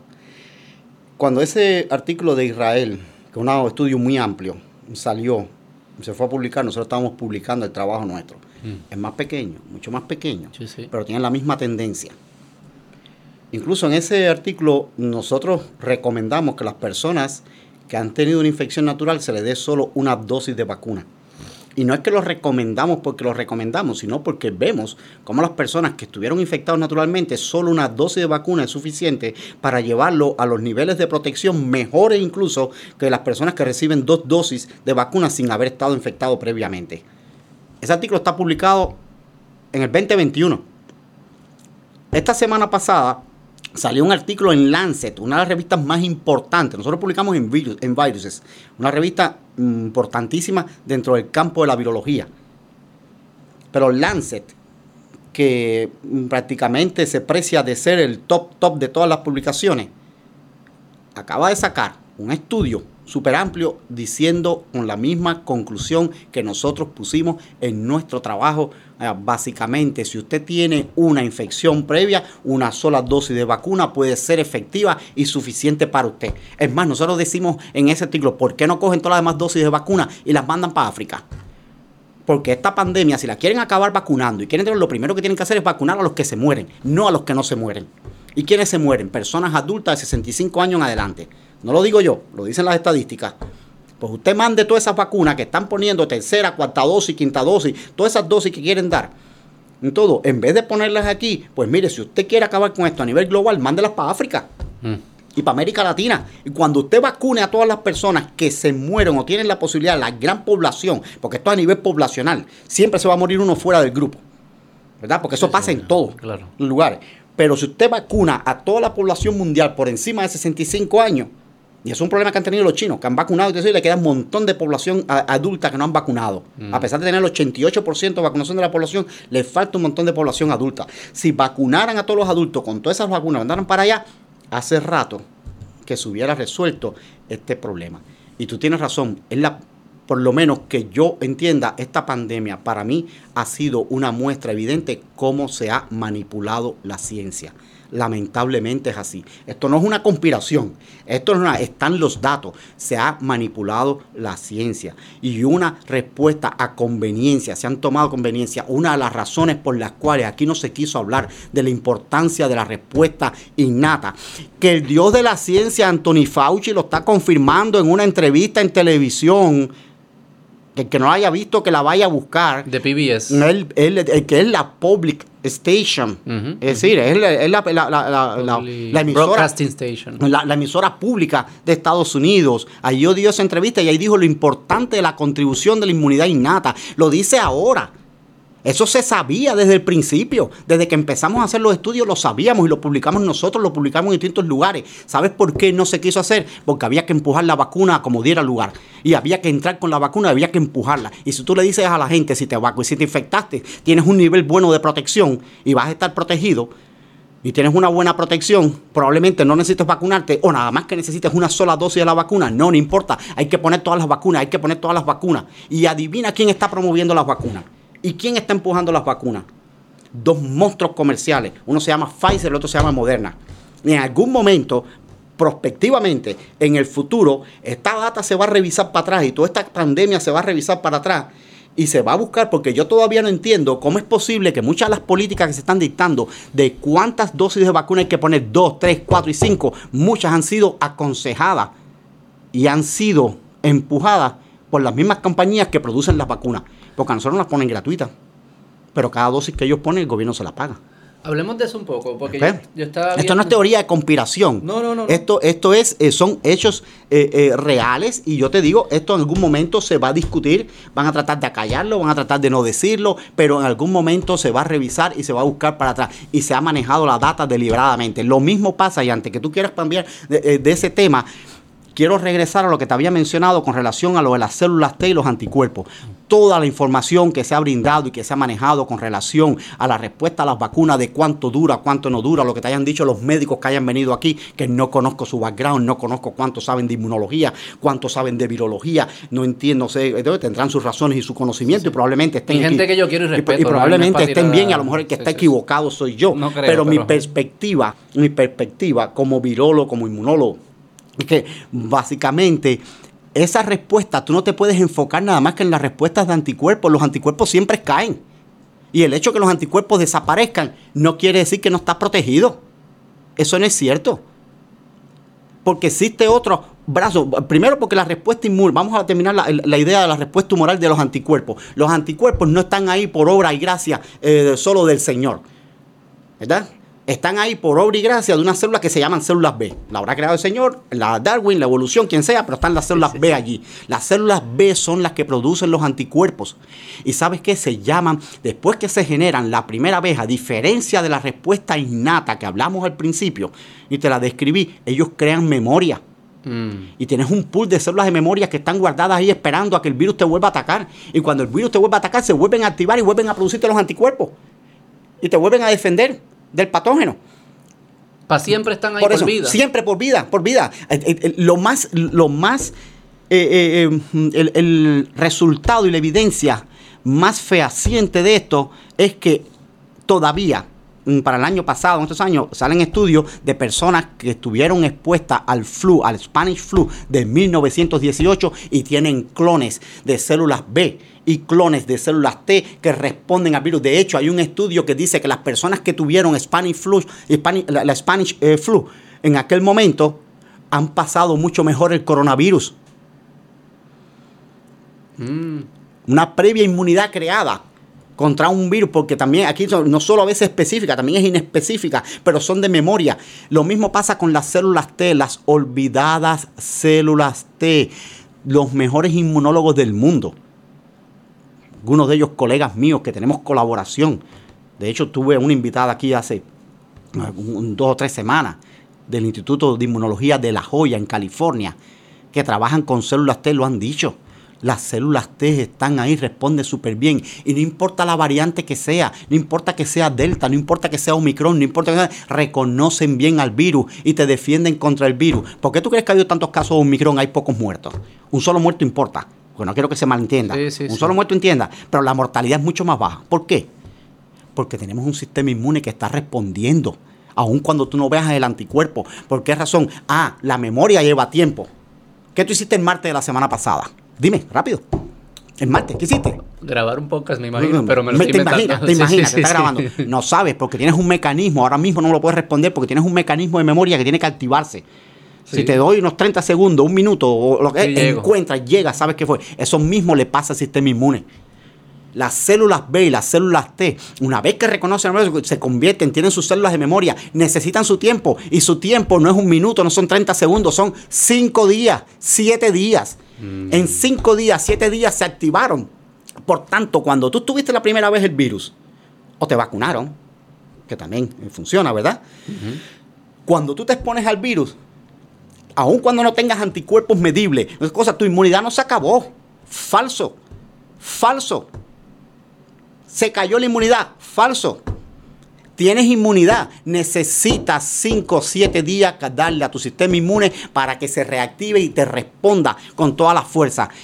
Porque cuando tú tienes los anticuerpos, lo que pasa es que cuando llega el virus, se produce lo que se conoce o, queremos, o llamamos inmunidad esterilizante. Cuando tú tienes una cantidad efectiva de anticuerpos circulando, cuando entra el virus inmediatamente lo neutraliza. Neutralizar, todo el mundo sabe lo que es neutralizar. Tú estás en un ring de bolseo, te neutralizan con un buen eh, eh, un buen jab, ¿verdad sí, que sí? lo detiene. Lo, neutraliza. Esa es la palabra correcta científicamente, para educar también en tu programa. Estos niveles de anticuerpos te neutralizan al virus en cuanto entra.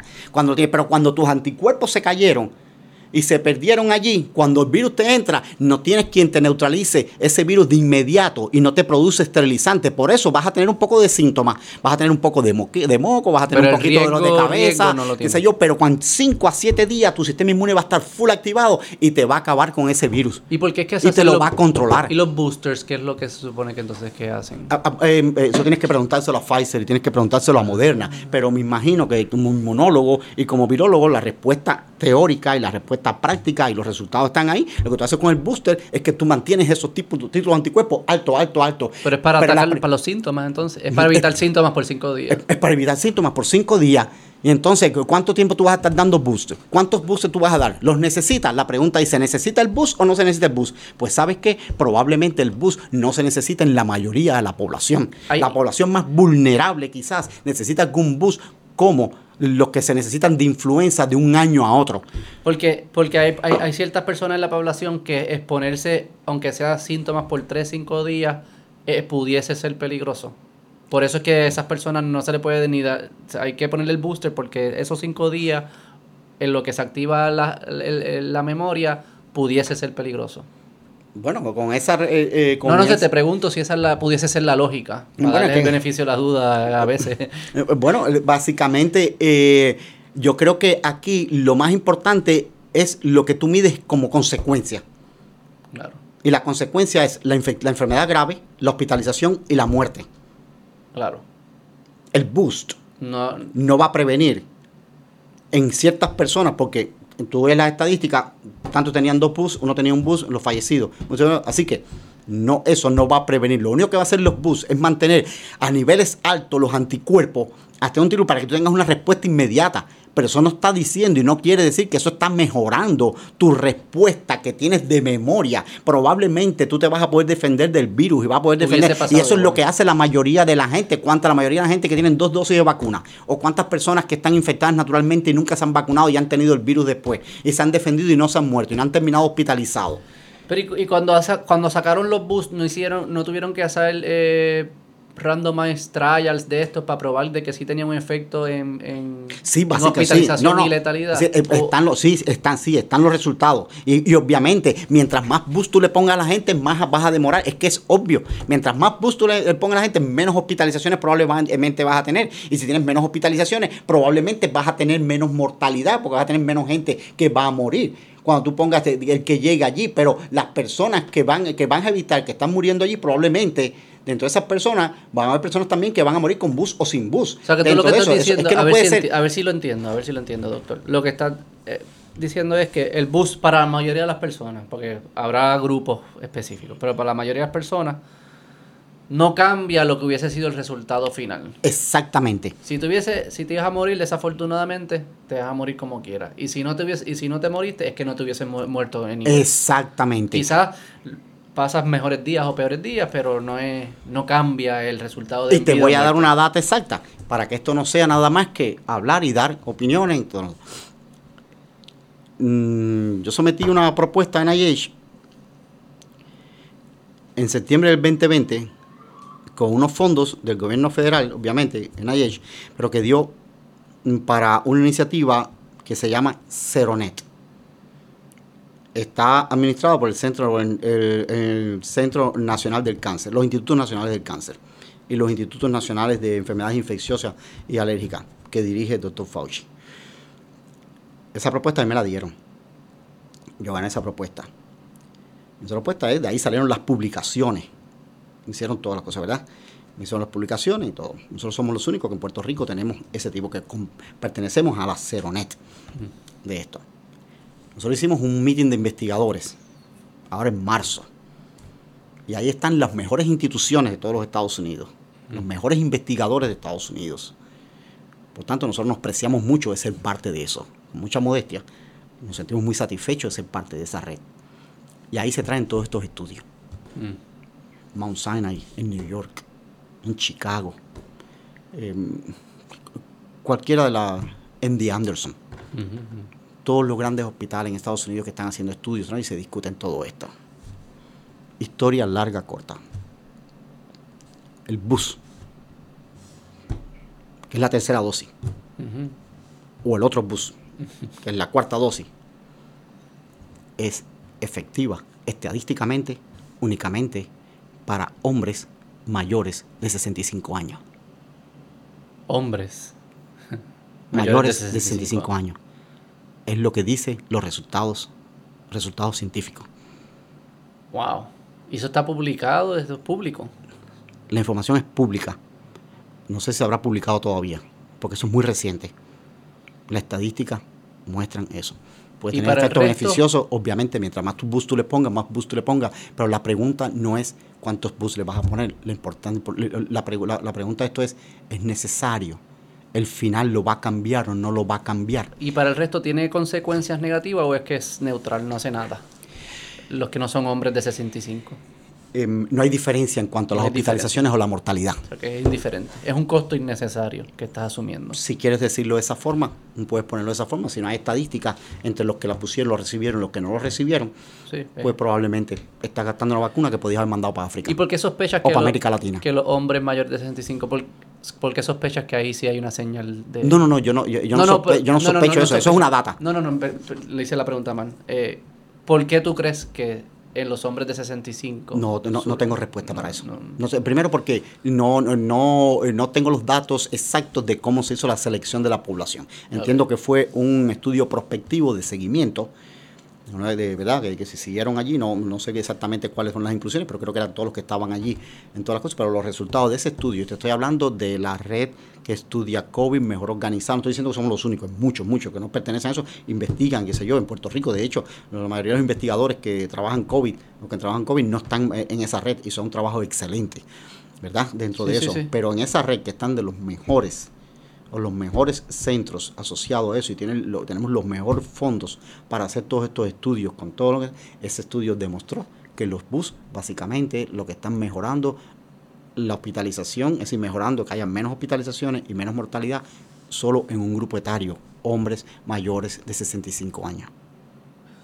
¿Previamente infectados no sabes si descartaron previamente infectados o no? Eso no lo sé. Pero eso es una buena pregunta, pero ahí si me preguntas a mí, ahí yo sí podría anticiparte la respuesta. Y te podría decir que probablemente los que fue, estuvieron previamente infectados están dentro de los grupos que no murieron y que no se hospitalizaron. Claro, claro. Y a diferencia de cuando, cuando nos dan las estadísticas de las vacunas, este, que la vacuna era al principio era 90% efectiva y, y, todo, y, y los boosters, todas estas estadísticas. ¿Quién produce esas estadísticas? Cuán transparente es ese proceso de esas estadísticas iniciales de esos estudios, porque lo que yo tenía entendido, lo que tengo entendido es que son las mismas compañías que producen esos números. Y, no sé si ese proceso cuán transparente es. No es el FDA que lo hace, entiendo, entiendo corrígeme si estoy mal. No, no, eh, eh, no, no el FDA. Y, no estoy seguro de si las compañías o las farmacéuticas que hacen esto, cuánto participan. Eso depende del, del Estado. Eso, los estados en Estados Unidos, en Puerto Rico las, estadísticas las eh, da oficialmente el Departamento de Salud. Pero me refiero a las... Sabes que cuando venden la... Cuando dicen al principio, antes de que la vacuna esté release, hacen unos estudios y, dicen funcionó 90% de la Ah, ok, ya es, entiendo. Es para hacer, para comenzar, antes de oh, comenzar. ah, no, no, eso estudios, eh, eh, toda esa data es fundamentalmente generada por las mismas compañías que hacen la vacuna. Y los porque, es lo, que, porque es lo que es lo que se llama clinical trials. Y entonces hacen clinical trials y hacen distintos y hacen seguimiento, ven los efectos secundarios, cuánto cuánto es la respuesta que da, cuánto. Obviamente hay muchos datos en cuanto a lo que me estaba hablando, que si es efectivo, bueno, qué efectividad tiene y todo esto, pues eh, son datos que después han salido de la academia o de centros de investigación eh, privados que hacen investigaciones también y se dedican a eso 100% y han estudiado mm, la población que está expuesta y hacen estudios eh, retroactivos, prospectivos combinan toda la data y entonces sacan y dicen, mira, esto es efectiva. Y, y eso nos lleva otra vez al mismo, a cuánto la efectividad. Eso te están midiendo la efectividad de la vacuna a nivel de anticuerpos nada más.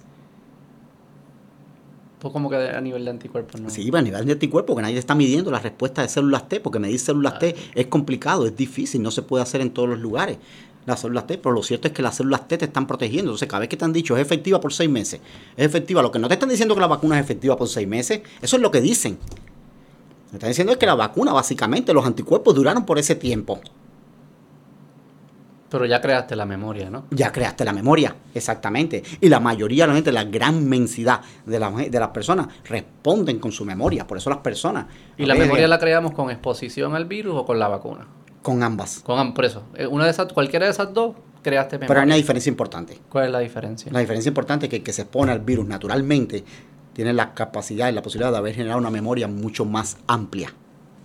Mucho más amplia, porque el que se expone al virus naturalmente eh, genera una respuesta inmune, eh, le decimos breadth, de, amplitud en inglés, pero que es de más amplia, la amplitud más grande, porque el sistema inmune reconoce al virus completo. Recuerda que las vacunas lo que tienen es un pedacito del virus. Ya. Un por ciento muy pequeño del virus. Es la proteína del spike. Es el spike, la corona.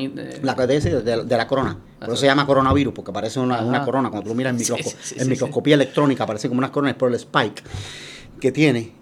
Y en esa puntita que tiene allí, dentro de, de, todo eso, eso es lo que tiene la vacuna. Por tanto, los que están vacunados y no se han infectado naturalmente, ven nada más, su sistema inmune se educa nada más que para atacar esa... O sea, la vacuna es como, si tiene spike ataca, si no, no ataca. Bueno, todos tienen spike, pero cuando vienen spike con muchas mutaciones como Omicron, la mayoría de las personas reinfectadas fueron personas vacunadas y no personas que tuvieron infección natural. Esa data está. Y la razón, una de las razones por qué hubo mayor reinfección o ha habido mayor reinfección con Omicron en personas vacunadas que en personas que hayan tenido infección natural es porque la vacuna te confiere nada más que inmunidad sobre un área muy pequeña del virus y fue precisamente una de las áreas donde el Omicron cambió más. Porque se ha vacunado tanto que ya hay muchas más personas, parecería ser que eh, parecería ser, no, la data también está ahí, que mm, hay muchas ya personas que tienen inmunidad por la vacuna que por la infección natural y por tanto el virus está viendo mucha inmunidad. Se está enfrentando a eso y dice, esto es lo que tengo que cambiar porque esto es lo que me va a permitir continuar. Exactamente. Pero por eso muchas de las personas que tienen inmunidad por la vacuna tienen una inmunidad, podemos llamarla sin lugar a duda, más limitada que la inmunidad que puede tener una persona que haya visto el virus. Y lo que hace es que se tarda un poco más en identificar que es, un, que es una amenaza. Eso es ¿Cuál? el, el, de la vacuna se tarda un poco más. No, no es que se tarda un poquito más, es que tiene menos target de la vacuna, el que tiene la vacuna, nada, más que... pueda, nada más que pueda atacar al virus en el spike. Ah, es para atacar, no es, no es, un problema de identificación, es un problema de ataque. Sí, cuando tú te pones la vacuna, tú vas a atacar al virus nada más que contra el spike porque fue lo que te pusieron. Ya, ya entiendo. Pero cuando tú te infectas con el virus, cuando el virus te viene a abrir, tú atacas al virus completo. Es lo único que sabes atacar. Okay. La, respuesta inmune tuya ataca al virus completo porque tú viste al virus completo. Si estás vacunado y no te infectaste con el virus, tú vas a atacar nada más que el spike de la proteína. Por tanto, el virus lo sabía Digo, cuando digo sabía, ¿verdad? Nos vamos a regresar a lo que hablamos, ¿verdad? De las reglas, qué sé yo. Y por tanto, Omicron entre, un montón de mutaciones y al mutar mucho el spike, pues infectaron muchas personas que tenían vacuna porque no puede atacar al virus por otra parte. Mm. ¿Me expliqué? Sí. Vamos a, otro tema controversial. Eh, origen del virus. Es otro de los temas que, se, que mencionaste en tu correo, que, que eras cuidadoso cuando lo discutías. Este, porque hay personas que, que desde bastante temprano en el proceso pensaban que existía la posibilidad que el virus se había originado en un laboratorio. ¿Qué es lo que ellos están observando para tener esa hipótesis? Em, eso está todo disponible en información pública. Yo te puedo pasar el documento donde está descrito toda la investigación que se planificaba y se estaba haciendo en Wuhan. Eso es lo de Gain of Function Research. Gain of Function. ¿Qué es lo que, significa Gain of Function? Si quieres para... Eh, gain of Function eh, define cuando tú tienes eh, un virus, vamos a hablar de virus particularmente, puede aplicar a otros microorganismos, pero tú haces que un virus adquiera una característica que no tenía antes. Como de estas que hemos hablado, como de estas que él desarrolla solo. Y te vas a sorprender. Yo he hecho investigación Game of Function aquí en Puerto Rico. Trajiste uno para aquí. Vamos a empezar una pandemia de, no, Beto Podcast. Y lo he hecho con uno de los investigadores ah, más involucrados en toda la parte de la pandemia. Lleva muchos años haciendo esto para coronavirus, para norovirus, no voy a mencionar su nombre acá, pero está disponible en cualquier red. ¿En Puerto Rico se hace Gain of Function? No, no, no, no, Puerto Rico no, no es que se hizo. Nosotros, en colaboración con estos investigadores, ellos tienen unos laboratorios especializados que llevan haciendo Gain of Function durante muchísimos años. Okay. Y están relacionados a los tipos de trabajos que se hacían en Wuhan. O sea, iban a hacer en Wuhan. Nosotros hicimos este trabajo acá con los virus del dengue. Pero no es que nos inventamos un virus del dengue para que fuera más malo. Nos inventamos un virus del dengue para que sea... Utilizamos unos virus que se llaman quiméricos. Es decir, los virus del dengue son cuatro virus. Y nosotros lo que hicimos fue, bueno, ellos hicieron las construcciones. Nosotros utilizamos esto que es modelos experimentales de animales y caracterizamos ese virus. La vacuna del dengue es muy difícil, ha sido muy difícil eh, hacerla, que sea efectiva. Mm. De hecho, hay una sola aprobada y está aprobada con limitaciones. pronto se va a empezar a aplicar en Puerto Rico, ya están todo el proceso para empezar a aplicarse en Puerto Rico. Niños de 9 a 16 años que hayan tenido dengue antes, no pueden haber sido naif a dengue, tienen que tener dengue. Uno de los problemas grandes es que el virus, los virus del dengue están en la naturaleza en cuatro serotipos, fundamentalmente. Y es muy difícil hacer una vacuna balanceada contra los cuatro. El objetivo del gain of function que nosotros hicimos acá es que con un solo virus tuviéramos respuestas de dos. Los virus se definen o se nombran 1, 2, 3 y 4. Mm. Dengue 1, dengue 2, dengue 3 y dengue 4. Okay. Entonces lo que hicimos acá con esto fue un virus de dengue 4 y ellos hayan pusieron un pedazo del dengue 2 al de dengue 4. Y nosotros le mostramos aquí al sistema inmune, en modelos animales, y pusimos esto para determinar la respuesta y ese artículo va a salir publicado este año. Y esa respuesta es como el, lo cual quiere decir que con un solo con, lo quiere decir que con un solo virus tú puedes obtener una respuesta inmune a dos y quizás sea más fácil finalmente hacer una vacuna balanceada y efectiva contra los virus del dengue. Así que Gain of Function se ha hecho. Y pudiese ser útil. no, definitivo es útil. Hay un proyecto que se llama Diffuse. ¿Hay un qué? un proyecto que se sometió. Diffuse. Yo te lo voy a pasar, tengo un PDF ahí completo. Vale. Ahí está escrito Privado. no lo puedo compartir con nadie. No, no, eso es público. eso está público. Okay. Una investigación que se sometió a DARPA. Ok, defensa. Para hacerlo, para hacerse en Wuhan, para modificar los coronavirus, para determinar por qué los virus de murciélagos y cómo los mueves, ponerle gain of function, cambiarle sitios de receptores para que los virus sean más infecciosos y no es para hacer un virus más infeccioso, sino para determinar cómo tú puedes hacer luchar contra el virus cuando el virus más infeccioso. Eso haciéndose en Wuhan, China. El único laboratorio BSL3, BSL4 que existe, que se conozca. Eso es seguridad. eso es esos son niveles de bioseguridad, los de mayor contención de seguridad biológica, BSL4. El único laboratorio que trabaja con coronavirus, con virus de murciélagos a nivel de seguridad BCL4 está en Wuhan. En el mundo. En China. Pero es el único, el, único en China. No, no, no, no, en Estados Unidos existe. Tampoco es mucho. Pero hay pocos en el mundo y el único que está en China está en Wuhan. Está en Wuhan y se hacen investigaciones con coronavirus, con coronavirus de murciélago. ¿Te suena familiar esos nombres? Sí, sí, sí, sí. Como John Stewart. Respondiendo a la pregunta inicial, porque hay personas que asociaron este virus, surgimiento allí. Me imagino que será porque dice que esto mm, salió de animales salvajes, de los mercados que tienen los animales, los chinos, ¿verdad? Que eso es cultural. Sí, sí. Aquí se juega gallo y la gente aquí va para los gallos. Hay en otros lugares que piensa que jugar gallo es un salvajismo y es maltrato de animales. Aquí en Puerto Rico, pues, jugar gallo es un deporte. Sí, sí. Sí, un mercado que ellos, yo no sé. Pues ellos tienen un mercado donde venden allí murciélagos, venden allí animales que nosotros ni siquiera conocemos. Sí, sí, sí. Muchos nosotros no estamos ni familiarizados y todos están juntos y están mezclados. Vivos y muertos, de todo. Pues la hipótesis es que este virus se originó. Producto de eso en un es un mercado. Es un mercado de animales vivos. Wet market. Market. Estos animales vivos se originó allí. ¿Cuántos mercados de animales vivos había en China para el 2019, 2020, finales del 2019, principios del 2020? 50 millones, no sé, un montón. No tanto.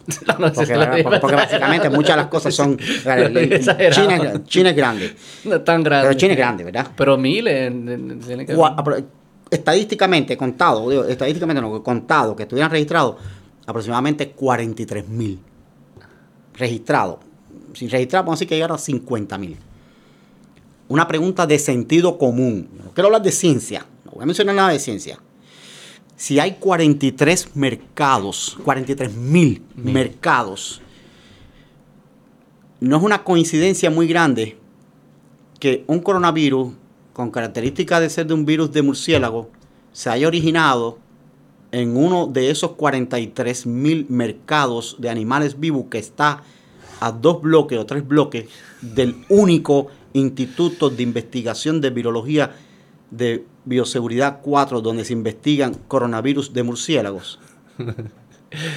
que originó un coronavirus. sí, sí, sí. Es. Sí, eso es lo que decía John Stewart. Pero alguien pudiese decir, quizás no fue que decidieron poner el laboratorio ahí porque ya... El, virus, el, laboratorio estaba. No, pero lo decidieron, en algún momento lo pusieron ahí. Decidieron ponerlo ahí porque el virus, ese era el lugar donde existía la propensidad que se iba a surgir los virus. Eso es lo que diría alguien. ¿De por qué se puso ese laboratorio ahí? Sí, como que pensando la, la, contraparte de ese argumento de, de que es más probable que haya surgido del laboratorio que del mercado, porque es el único laboratorio y hay 43 mil mercados, porque, es porque va a haber surgido en ese mercado que está a dos bloques del laboratorio. Alguien puede decir, no, porque el laboratorio se puso ahí, porque de ahí es que surgen los virus. ¿eh? No hay problema, tengo la respuesta para tu pregunta. Sí, sí, sí. Las características del coronavirus, al origen que se ha mirado, al origen de los murciélagos, ellos tienen un montón de especies de murciélagos. Mm. Como nosotros aquí tenemos especies de lagartija. Montones. Tú la ves una de cada color distinto. Una es blanca, una es verde, una es verde, una tiene una cresta, otra no. Ellos tienen un montón de murciélagos. Wuhan es una de las pocas áreas en China que no es endémica de esos murciélagos. Los murciélagos no están en esas áreas. Ah, no. No. Esos murciélagos están en el sur y de los virus de murciélagos que hay en Wuhan, en los laboratorios de Wuhan, es porque se han hecho, se hicieron field expedition al campo a colectar los virus para llevarlos allí para estudiarlos. Pero no es un área donde existen naturalmente los murciélagos que tienen los virus a los cuales se parece el COVID, el SARS-CoV-2. Wow. Así que respondí la pregunta tuya. Sí, sí, sí, sí. Eh, ¿Con qué probabilidad tú crees que surgió del laboratorio? si se puede, si te atreves a contestar. Sí, yo me atrevo a contestar eso. Es que yo creo, mm, como te digo, eh, para contestar esa pregunta no hay que ser científico. Sentido común, ver comportamiento. Sentido común. ¿Qué sentido común. Para mí es muy probable, muy probable, altamente probable que el virus haya originado allí. Bueno, que hay que demostrarlo. No hay nada ahora mismo, no hay ninguna evidencia científica que diga que no. Lo han tratado de pintar de distintas formas, han tratado de hacer análisis científicos, han tratado de poner, cuando tú buscas toda la información dentro de todo eso allí, te puedes perder en cuánta información hay. Sentido común, 43 mil mercados de animales vivos, un solo laboratorio de virología a dos bloques del mercado. Yo no creo que lo plantaron allí intencionalmente. Claro, eso Yo no creo que nadie fue allí. Intención es distinto. No solo eso. Puede ser accidente. Probablemente. Tres años antes, había ido una comisión de los Estados Unidos de seguridad biológica a inspeccionar los trabajos. ¿Por qué razón? Porque desde la presidencia de Obama a esos laboratorios se le estaban dando fondos federales del Instituto Nacional de Salud, prácticamente, particularmente del Instituto Nacional de Enfermedades Infecciosas y Alérgicas, que lo dirige Fauci. El Dios el Dios de la Ciencia, que... ese instituto está recibiendo funding de NIH durante muchísimos años. Y funding para hacer investigación con coronavirus. Y está escrito, están los protocolos, yo te los voy a pasar. Para hacer gain of function. Haciéndolo dentro de todo. Por eso fue a una comisión. Y en el 2019 hay un reporte donde ellos dicen, y el reporte es público. Yo te voy a pasar la información, la tengo aquí. la puedes leer. Hay problemas de seguridad de bioseguridad no están trabajando bien. Tenemos preocupación porque nos parece que el personal que está trabajando en esos laboratorios no tienen el entrenamiento suficiente. Wow. No están bien entrenados. Tuviste una mala práctica, una mala... A, mí el laboratorio aquí que no están, entonces se me han contaminado un cultivo con un virus que no es. Y eso a la con algo, y una manipulación, que... que si una manipulación mal hecha, están trabajando con el virus, lo tienen allí, se metió una mano en una nariz cuando se quitó el traje, no se lavó bien el traje, no hizo veo, el traje tenía un hueco, y solo necesita uno, a la que una partícula viral, una partícula viral y que haya caído en el hospedero apropiado. Claro. Wow. Y que pase por el mercado, se fue a comer allí el lunch, estornudó, suficiente. ¿Y hay algo que se pueda ver en, la genética del virus que, que dé señales o indicios de que fue creado un laboratorio? Bueno, eso no esa es una de las preguntas que tanto se debate. Está identificado un, sitio que se llama em, para un corte de una enzima se llama furinas. Furinas son unas proteasas que tenemos, las células, proteasas. Eh, ¿Cómo traduzco esto a lo más sencillo? Cuando un virus va a infectar una célula, como yo te dije, ¿verdad? Es un parásito y necesita en la célula, utiliza el mecanismo de la célula. El virus usa la maquinaria celular, de las células nuestras. Se mete y agarra la maquinaria y la pone en función de él. El caballo haciendo eso es el influenza. Mm. La influenza se mete hasta el núcleo de la célula, utiliza la maquinaria de la célula, la pone a trabajar para él, se replica y produce más virus. Mm. El caballo. Mm. ¿Okay? sí. El coronavirus este tiene que aprender de la influenza. Pero, que no lo haga. espero que no lo haga. Que pero, no se hable. Pero desde el punto de vista de cómo lo hace, tiene mucho que aprender, digamos. Para hacerse más infeccioso y poder entrar y todas las cosas, estas proteasas furinas lo que hacen es que cortan estructura. Y al cortar una estructura, hace que esa estructura funcione mejor. Y si esa estructura está vinculada a la infectividad y tú haces que eso infecte mejor, pues entonces aumenta la infección. Pues este virus SARS-CoV-2 tiene una estructura de reconocimiento de furina, que por lo que se ha publicado, lo que se ha visto, los virus en la naturaleza, esos virus, de dónde vienen, todo eso, no lo tienen. Mm, ya. Y si tú revisas el proyecto Diffuse de DARPA, lo que están proponiendo, se sabe que a esa gente no se le dio el dinero de estas cosas, pero también se conoce que se le dio dinero de fondos privados para llegar y hacer esto parte los estaba haciendo, lo que está descrito, está descrito en el sistema allí, es introducirle unos fragmentos para receptores de cortes de furina para hacer el virus más infeccioso. Está escrito, no lo estoy diciendo yo. Mm. que si hay, si hay formas entonces de, con la genética, saber si... Claro, tú lo que, es que está, que se sabe. lo que estás tratando de, hacer es, espérate, esto que tiene este es consistente con lo que tienen los otros que están en, el, en el wild, digámosle o, si es un proceso evolutivo que tiene sentido, que es una línea lógica, o es como un brinco. Al final, si es un brinco, lo que estás diciendo es, ese brinco no pasa así, ese brinco tuvo que haber sido de alguna forma manipulado. ¿Qué estás buscando ahí? No, te estoy buscando eh, una uh, noticia que hizo un periodista eh, ya hace unos meses, para finales del año eh, pasado, Yuri Deijin Um, se llama Un trueno fuera de China. Thunder of China. Thunder of China se llama. Yo te lo, voy a mandar ahora mismo. Para lo pasa y lo, añadimos al link para que la gente lo lea. Y aquí puedes ver todo el análisis desde el punto de vista científico hecho de lo más, eh, eh, eh, un estudio muy preciso, muy exacto, de todo. Menciona el reporte Diffuse. Yo te voy a mandar el reporte Diffuse también, obviamente, para que lo tengas. Gracias. Y vas a ver ahí todo lo que te estoy explicando. Pero como la ciencia es dinámica y la biología, ¿verdad? Tiene muchos campos y puede ser debatible y habrá quien diga, sí, esto es una evidencia, aquello es una evidencia. Cuando yo llego a este punto del origen del virus, a mí me gusta enfocarme en el sentido común hay 43 mil mercados de animales vivos en China. Hay un solo laboratorio de alta seguridad de virología donde se hacen investigaciones con coronavirus, donde se hace gain of function. Vamos a decir que no se hiciera gain of function, donde se investigan coronavirus. Uno solo.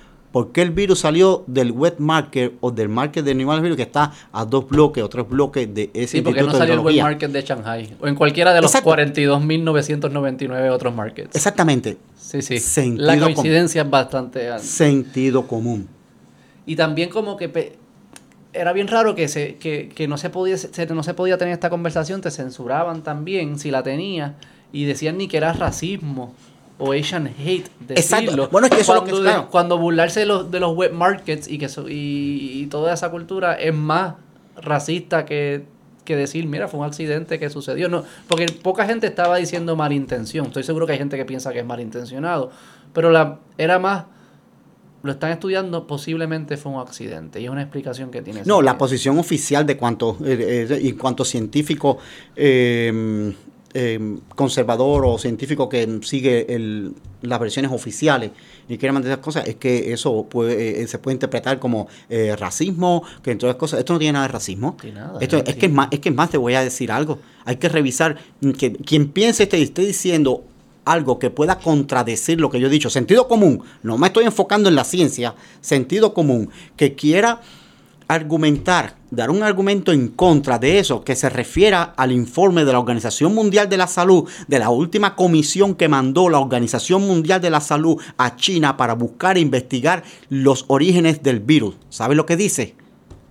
¿Qué dice? Necesita más investigación y necesita investigar más porque hay algunas áreas oscuras que no pudieron llegar y no están seguros que el, que el gobierno chino dio la información correcta y toda la transparencia que necesitaban. Lo dice el informe. Borraron una data supuestamente en septiembre del 2019 se borró eh, una eso, información. Eso no, eso no, es no, no, no, salió de, de un reporte de una investigación del Senado de Estados Unidos de que se sabe que septiembre, no me acuerdo la fecha, septiembre del 2019, la base de datos del laboratorio desapareció en, el artículo, que te acabo de enviar. Lo vemos, lo vemos. Ahí está toda esa información porque él se encargó de hacer bien detallado, hay una disección de todo el asunto y de todo esto. ¿Cuál era el beneficio? ¿Qué, provecho se le podía sacar a, ese tipo de gain of function con los coronavirus? Bueno, el objetivo fundamental del desarrollar una vacuna es encontrar cómo yo puedo desarrollar una vacuna antes de que el virus salga. Pero es que tú no puedes competir con la naturaleza. Tú no puedes anticipar la naturaleza. ¿En qué aspecto? En cualquiera. Tú no puedes anticipar. Nosotros sabemos que tenemos temporada de huracanes. Nadie sabía que María iba a tener la categoría que tuvo. Te puedes preparar, tienes un ahí. Porque yo estaba tratando tienes de tres, Tienes tres botellas de agua, tienes un generador de 3000 con un galoncito de gasolina. Y viene María, vamos a sentarnos aquí. Estás preparado. Pero ellos estaban tratando de predecir hacia dónde iba el virus para entonces anticipar sus movidas eh, hacia el futuro. Exactamente. Y, ese, y el concepto es bueno. El concepto es eh, científicamente, yo diría que hasta cierto punto justificado como científico, como investigador. Mm. Yo diría que es justificado que tú puedas tratar, eh, pero cuando tú te metes en aguas, como, porque cuando ellos están hablando y eh, hacen los investigadores que están involucrados en esto y esto y hacen esto, está bien claro y lo escriben. Eh, proponen este proyecto del Gain of Function para estudiar la forma en que se va a combatir el Gain of Function y hacer todas las cosas por las consecuencias devastadoras que pudiera tener si un virus como ese surgiría. sí, sí, sí. ¿Lo sabían? ¿Qué, va a buscar ahí? ¿Qué está buscando? El, evidencia aquí. No, el, protocolo de Diffuse que se sometió a DARPA. Se le puede pasar a él también y él puede ponerlo en la televisión si queremos leer algo. Eh, no había pensado en eso. No, pues se puede esto. Y podemos pausar ahí si quieres. pausamos lo que tú buscas eso y. Déjame. El, problema es que con Diffuse es que es un protocolo extenso. Esto tiene muchísimas páginas, tiene muchísimas. Lo que sí puedo hacer es lo que tú eh, eh, mencionaste antes con el artículo que te mandé, hacer el link al podcast. Sí, lo ponemos, lo ponemos, no hay problema. De ponerlo, Diffuse. ¿Tú lo, ¿Tú lo puedes conseguir ahí, José Diffuse. Estoy buscando, pero no sé, ¿Hay como unos bullet points que quieras enseñar o algo? No, eh, debió haberlo marcado antes de No se preocupe. Ah, pero no estoy conectado a internet, espérate. Tengo que conectarme acá. Yo creo que se va a hacer... Eh, no se preocupe, lo busca. Él, él, lo encontró acá, si quieres. Ah, estos loquitos del EcoHealth. A Taza. ¿Qué estamos buscando? Parece que eso no se lo dieron. ¿Qué estamos buscando aquí? ¿Qué es lo que dice el título? Project Diffuse, Diffusing the Threat of Bad-Born Coronaviruses. De 14 millones. Thank you for your time. ¿Y esto en qué año espera? ¿Se sube para arriba un momento? No vi el año. La fecha, ¿dónde dice la fecha de esto? Del 2018. Dos años Pero si no se lo dieron, y lo, pero lo estaban haciendo antes de que se... Sí, está la evidencia de que tenían los fondos. Y además esto es parte un poquito acá. Yo no voy a mencionar. ¿Tú estás grabando? Sí, estamos no podemos.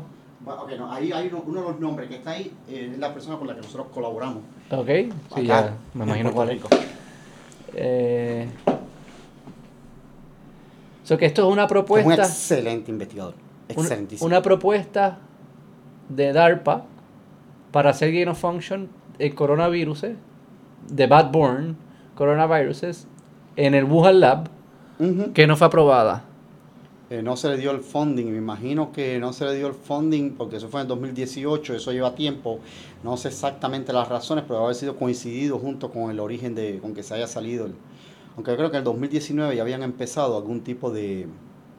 Lo que yo he escuchado es que ellos también, y usted ha hecho muchas propuestas de estas, el, ellos empiezan a hacer los experimentos y, las pruebas antes de que se le apruebe la propuesta. Depende, depende. Hay algunas agencias. Yo, yo he escrito también eh, propuestas para DARPA eh, con esto. No, de hecho, no nos han dado el funding, la, una, que, dos que escribimos. Son muy amplias, son grandísimas. pero todas las agencias tienen distintas restricciones. Algunas te dicen que tú puedes empezar a hacerlo a tu propio riesgo Em, y hay unas cantidades que te permiten, si te la dan, pues entonces te cubren lo que ya habías hecho, los gastos que habías incurrido. atrás. Ah, Exacto, pero no todas, no, sé, no estoy seguro que con, DARPA se pueda hacer. Pero, mm, pero aquí esto efectivamente es una evidencia de que se estaba por, lo menos proponiendo hacer esto y luego hay evidencia, usted menciona, de que sí se estaba haciendo en el, en el laboratorio, está el sentido común, no hay por qué pensar que... Por lo menos no, no, no puede ser tan fácil de descartar como todo el mundo quiso descartar al principio. Probablemente salió del laboratorio. Mira lo que... Identify a spillover risk. pues lo hicieron bien. lo identificaron y lo modelaron. Hicimos, corrimos el mejor experimento natural que pudieron haber hecho. Bueno, ok. Vamos a cerrar el tema del origen. Para, ir cerrando ya la, conversación, doctor. Eh, mirando durante estábamos conversando, usted mencionó algo de que especialmente este virus le va a dar a todo el mundo. Seguro. A los que no le haya dado ya, porque a los que no le haya quedan, Pocos, quedan pocos que no le ha dado, creo. Que casi sonó que usted mencionó. Hay pocas cosas que uno puede hacer para prevenir que no le dé, como las mascarillas, el distanciamiento, como que usted dijo que esas cosas probablemente no hacen mucho efecto. No, no, no, no, no quiero que se entienda mal. No, no quiero que se entienda mal. Explica eso bien. Sí, no, no, yo creo que, no, yo creo que esta pandemia ha traído muchas cosas buenas también dentro de algunas. Yo creo que en lo adelante, cuando tengamos una eh, epidemia de influenza, creo que muchas personas van a utilizar eh, mascarillas, aunque no sean mandatorias. ¿Y eso hace em, efecto? Yo, eh, si vas a un hospital, yo entiendo que es prudente por entrar en un remedio, no solo por un virus, una bacteria. Lamentablemente en, en los hospitales existen unas infecciones que sabemos que se llaman nosocomiales y algunas se adquieren por los sistemas de ventilación de los hospitales. Muchos enfermos con distintos patógenos, ¿verdad?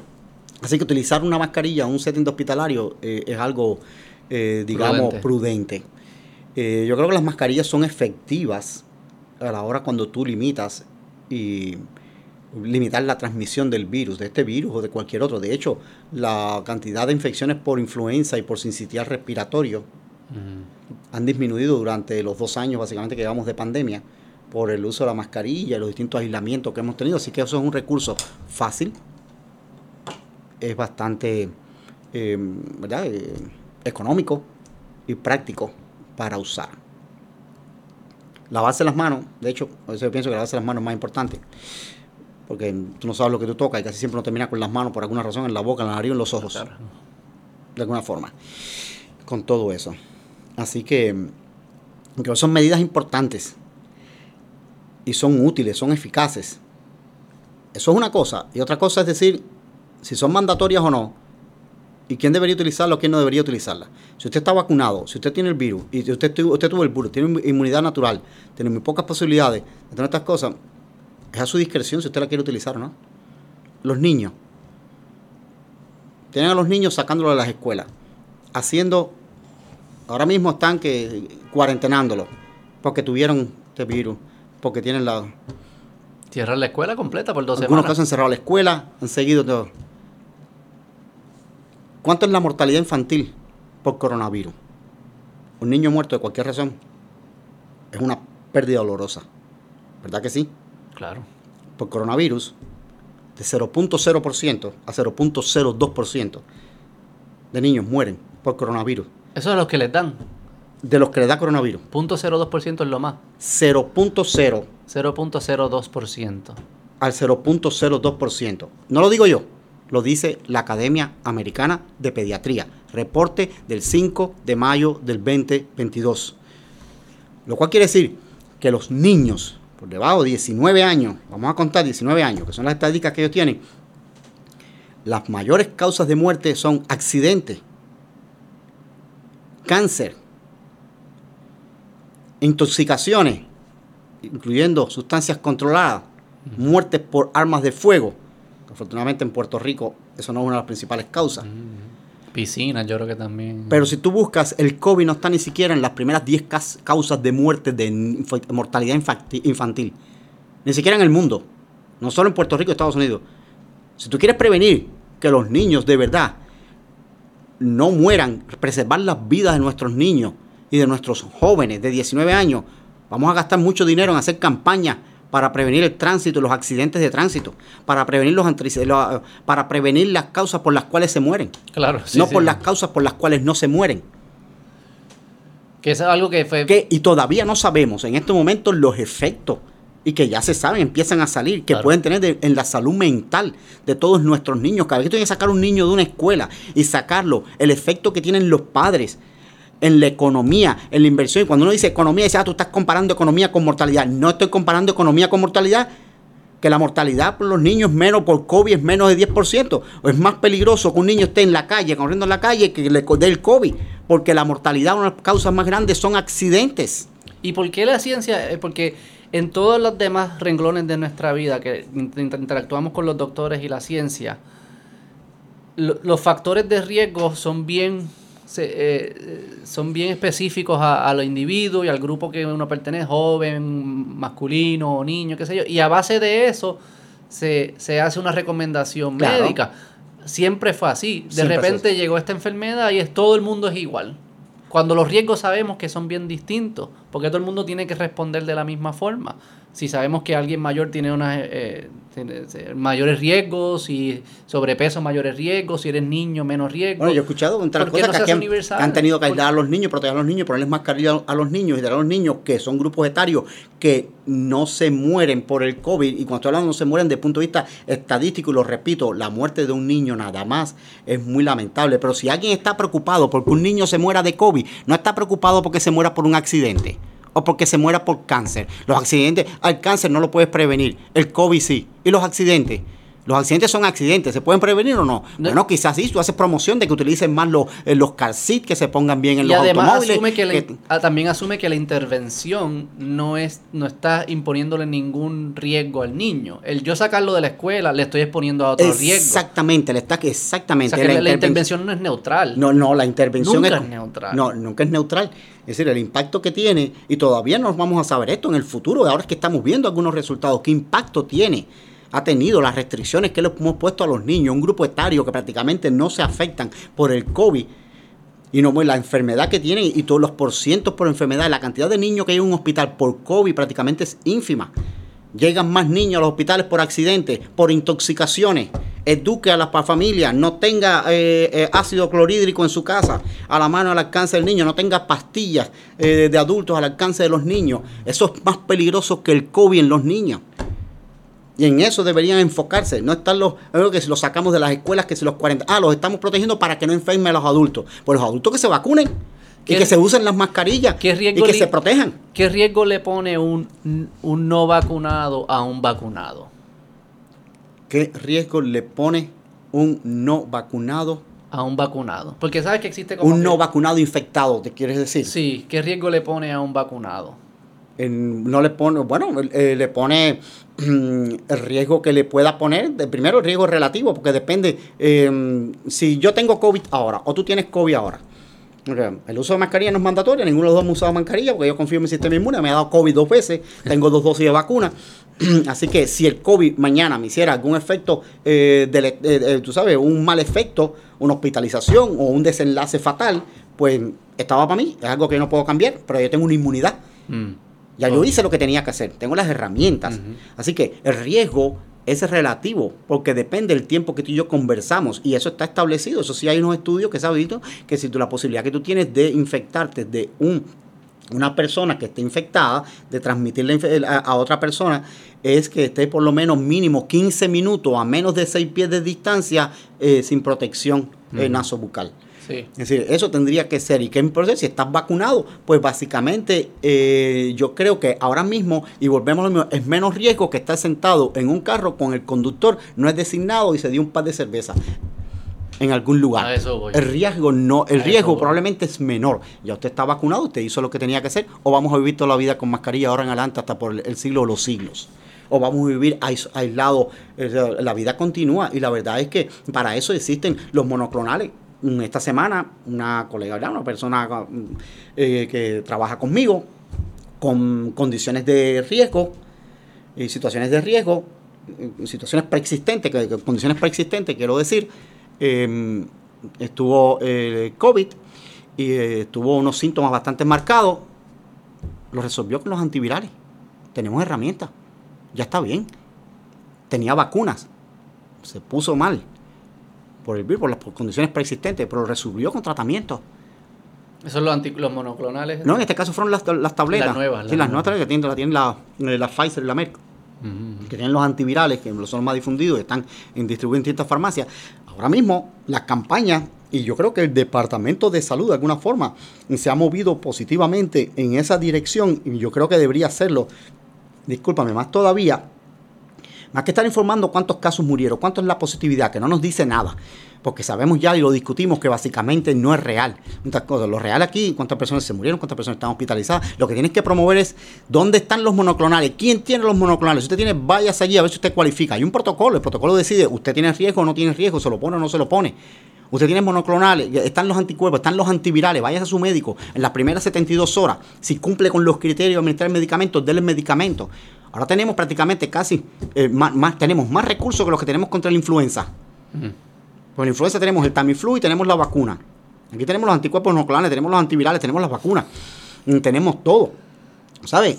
Estamos eh, eh, eh, pasando todo esto porque yo, yo, escuché en la, eh, en mucho tiempo en la prensa como criticaron al gobernador de la Florida que si no se ocupaba de su gente, que no se... Mira, esto tiene un problema de responsabilidad individual también. Si usted siente, se siente seguro y quiere tener una mascarilla, usted utilice su mascarilla, aíslese, no salga a, comer a algún lugar fuera, no vaya a un cine, no vaya a un teatro, no vaya a un concierto. Si usted tiene temor de todo eso, ya está vacunado. Son decisiones individuales. Pero lo cierto es que el riesgo no es mayor que cualquier otra de las causas. La causa, el COVID fue la cuarta causa de muerte el año pasado en, Puer- eh, en Puerto Rico. ¿Cuáles son las primeras? Diabetes. la- no, la primera, corazón. las enfermedades cardiovasculares, Corazón. después diabetes y después entiendo que fueron cáncer y creo que estamos hasta Alzheimer Que por me encima que de... empeoró, que por ejemplo la diabetes tuvo que haber empeorado Seguro, cuando estamos seguro. encerrados en la casa. Y qué bueno que traes eso, porque yo escuché unas declaraciones del, de- del el secretario de Salud, el doctor Mellado, cuando dijo, y lo puse, estuvo en Twitter, y dijo que el uso de la mascarilla y las protecciones individuales era tanta responsabilidad individual como un diabético ponérsela una inyección de, de insulina y tratarse su insulina. Y me sorprendió como personas con títulos de médicos, doctores, o dicen que son doctores, no, no sé, porque realmente eh, de, de PhD y todo en Twitter, prácticamente empezaron a reírse del- de, de- de las declaraciones y estaban insultados con las declaraciones del eh, secretario de salud. ¿Sabes qué? Él tiene razón. Él tiene razón, y fíjate si tiene razón que la diabetes fue la primera causa de muerte en Puerto Rico en el 2020, en el 2021, en el 2022. La segunda, las primeras son cardiovasculares y muchas de ellas asociadas a la diabetes. Claro. Es una responsabilidad individual de cada cual si tú utilizas la mascarilla o no. Es una responsabilidad individual de cada cual si tú te pones la, eh, eh, la, la insulina o no. Y que Tú y quieres tus salvar hábitos. vidas. ¿Quieres salvar vidas? Si tú tienes cuatro causas de muerte y las cuatro causas de muerte tienes tres o cuatro que, que puedes tratar y que puedes prevenir, ¿cuál tú vas a atacar? ¿La primera o la cuarta? La primera. Vas a atacar la primera, ¿verdad?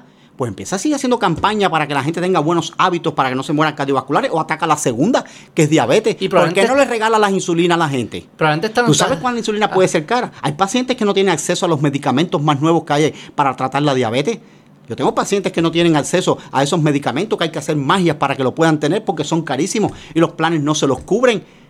Y probablemente estaba, están hasta relación, algo- hay una relación entre ellas, ¿no? De las, con- de las condiciones de, la, de, de las personas que están haciendo con, con su dieta, con sus hábitos de, Claro. de ejercicio, Claro. para tener, me imagino que el, el- el sistema inmunólogo, el, el que, el que tú dices, el natural, es tus hábitos, con tus hábitos tú puedes hacer que estés más Sí, preparado, ¿no? Claro. Por eso la gente toma vitamina C, y tú sabes, tú sabes, tú haces ejercicio, tienes un sistema inmune, eso se conoce, está bien documentado, un sistema inmune mucho más fuerte. Pero que mucho tampoco más hubo un push hacia eso, ¿no? Claro.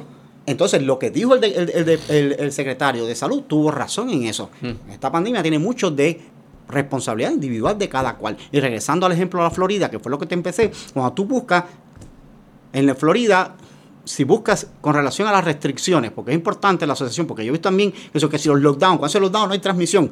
Mira, no hay que ser científico, epidemiólogo, estadístico para saber eso. Si tú trancas a la gente en la casa, la gente no se va, en vez de si los trancan en la casa, no se van a morir de accidente porque no salen a la calle. Es obvio, Sí. es obvio que un lockdown, pero eso es fisiológico, es necesario, es importante, ayuda. ¿Tú ¿Sabes? Florida fue uno de los estados que prácticamente, y Texas, de los estados que prácticamente no hicieron ninguna medidas de control. Y, Y que escuchen este podcast, pues, pues, podcast van a decir, ah, pero la mortalidad, qué sé yo, y que puedan tener, que se... Ah, niveles de infección. Los primeros cuatro infección fue primero California, Texas, el día de hoy. Te dije, California, Texas, Texas, New York, me imagino. Florida y New York. New York en el cuarto lugar. Texas y Florida, que no pusieron restricciones, están en segundo y en tercero. California, que puso un montón de restricciones, está en primero. Y, y New York, que puso un montón de restricciones, está en cuarto. Es decir, los cuatro están ahí. Eso es tasas de infecciones, de- cantidad de, de personas infectadas.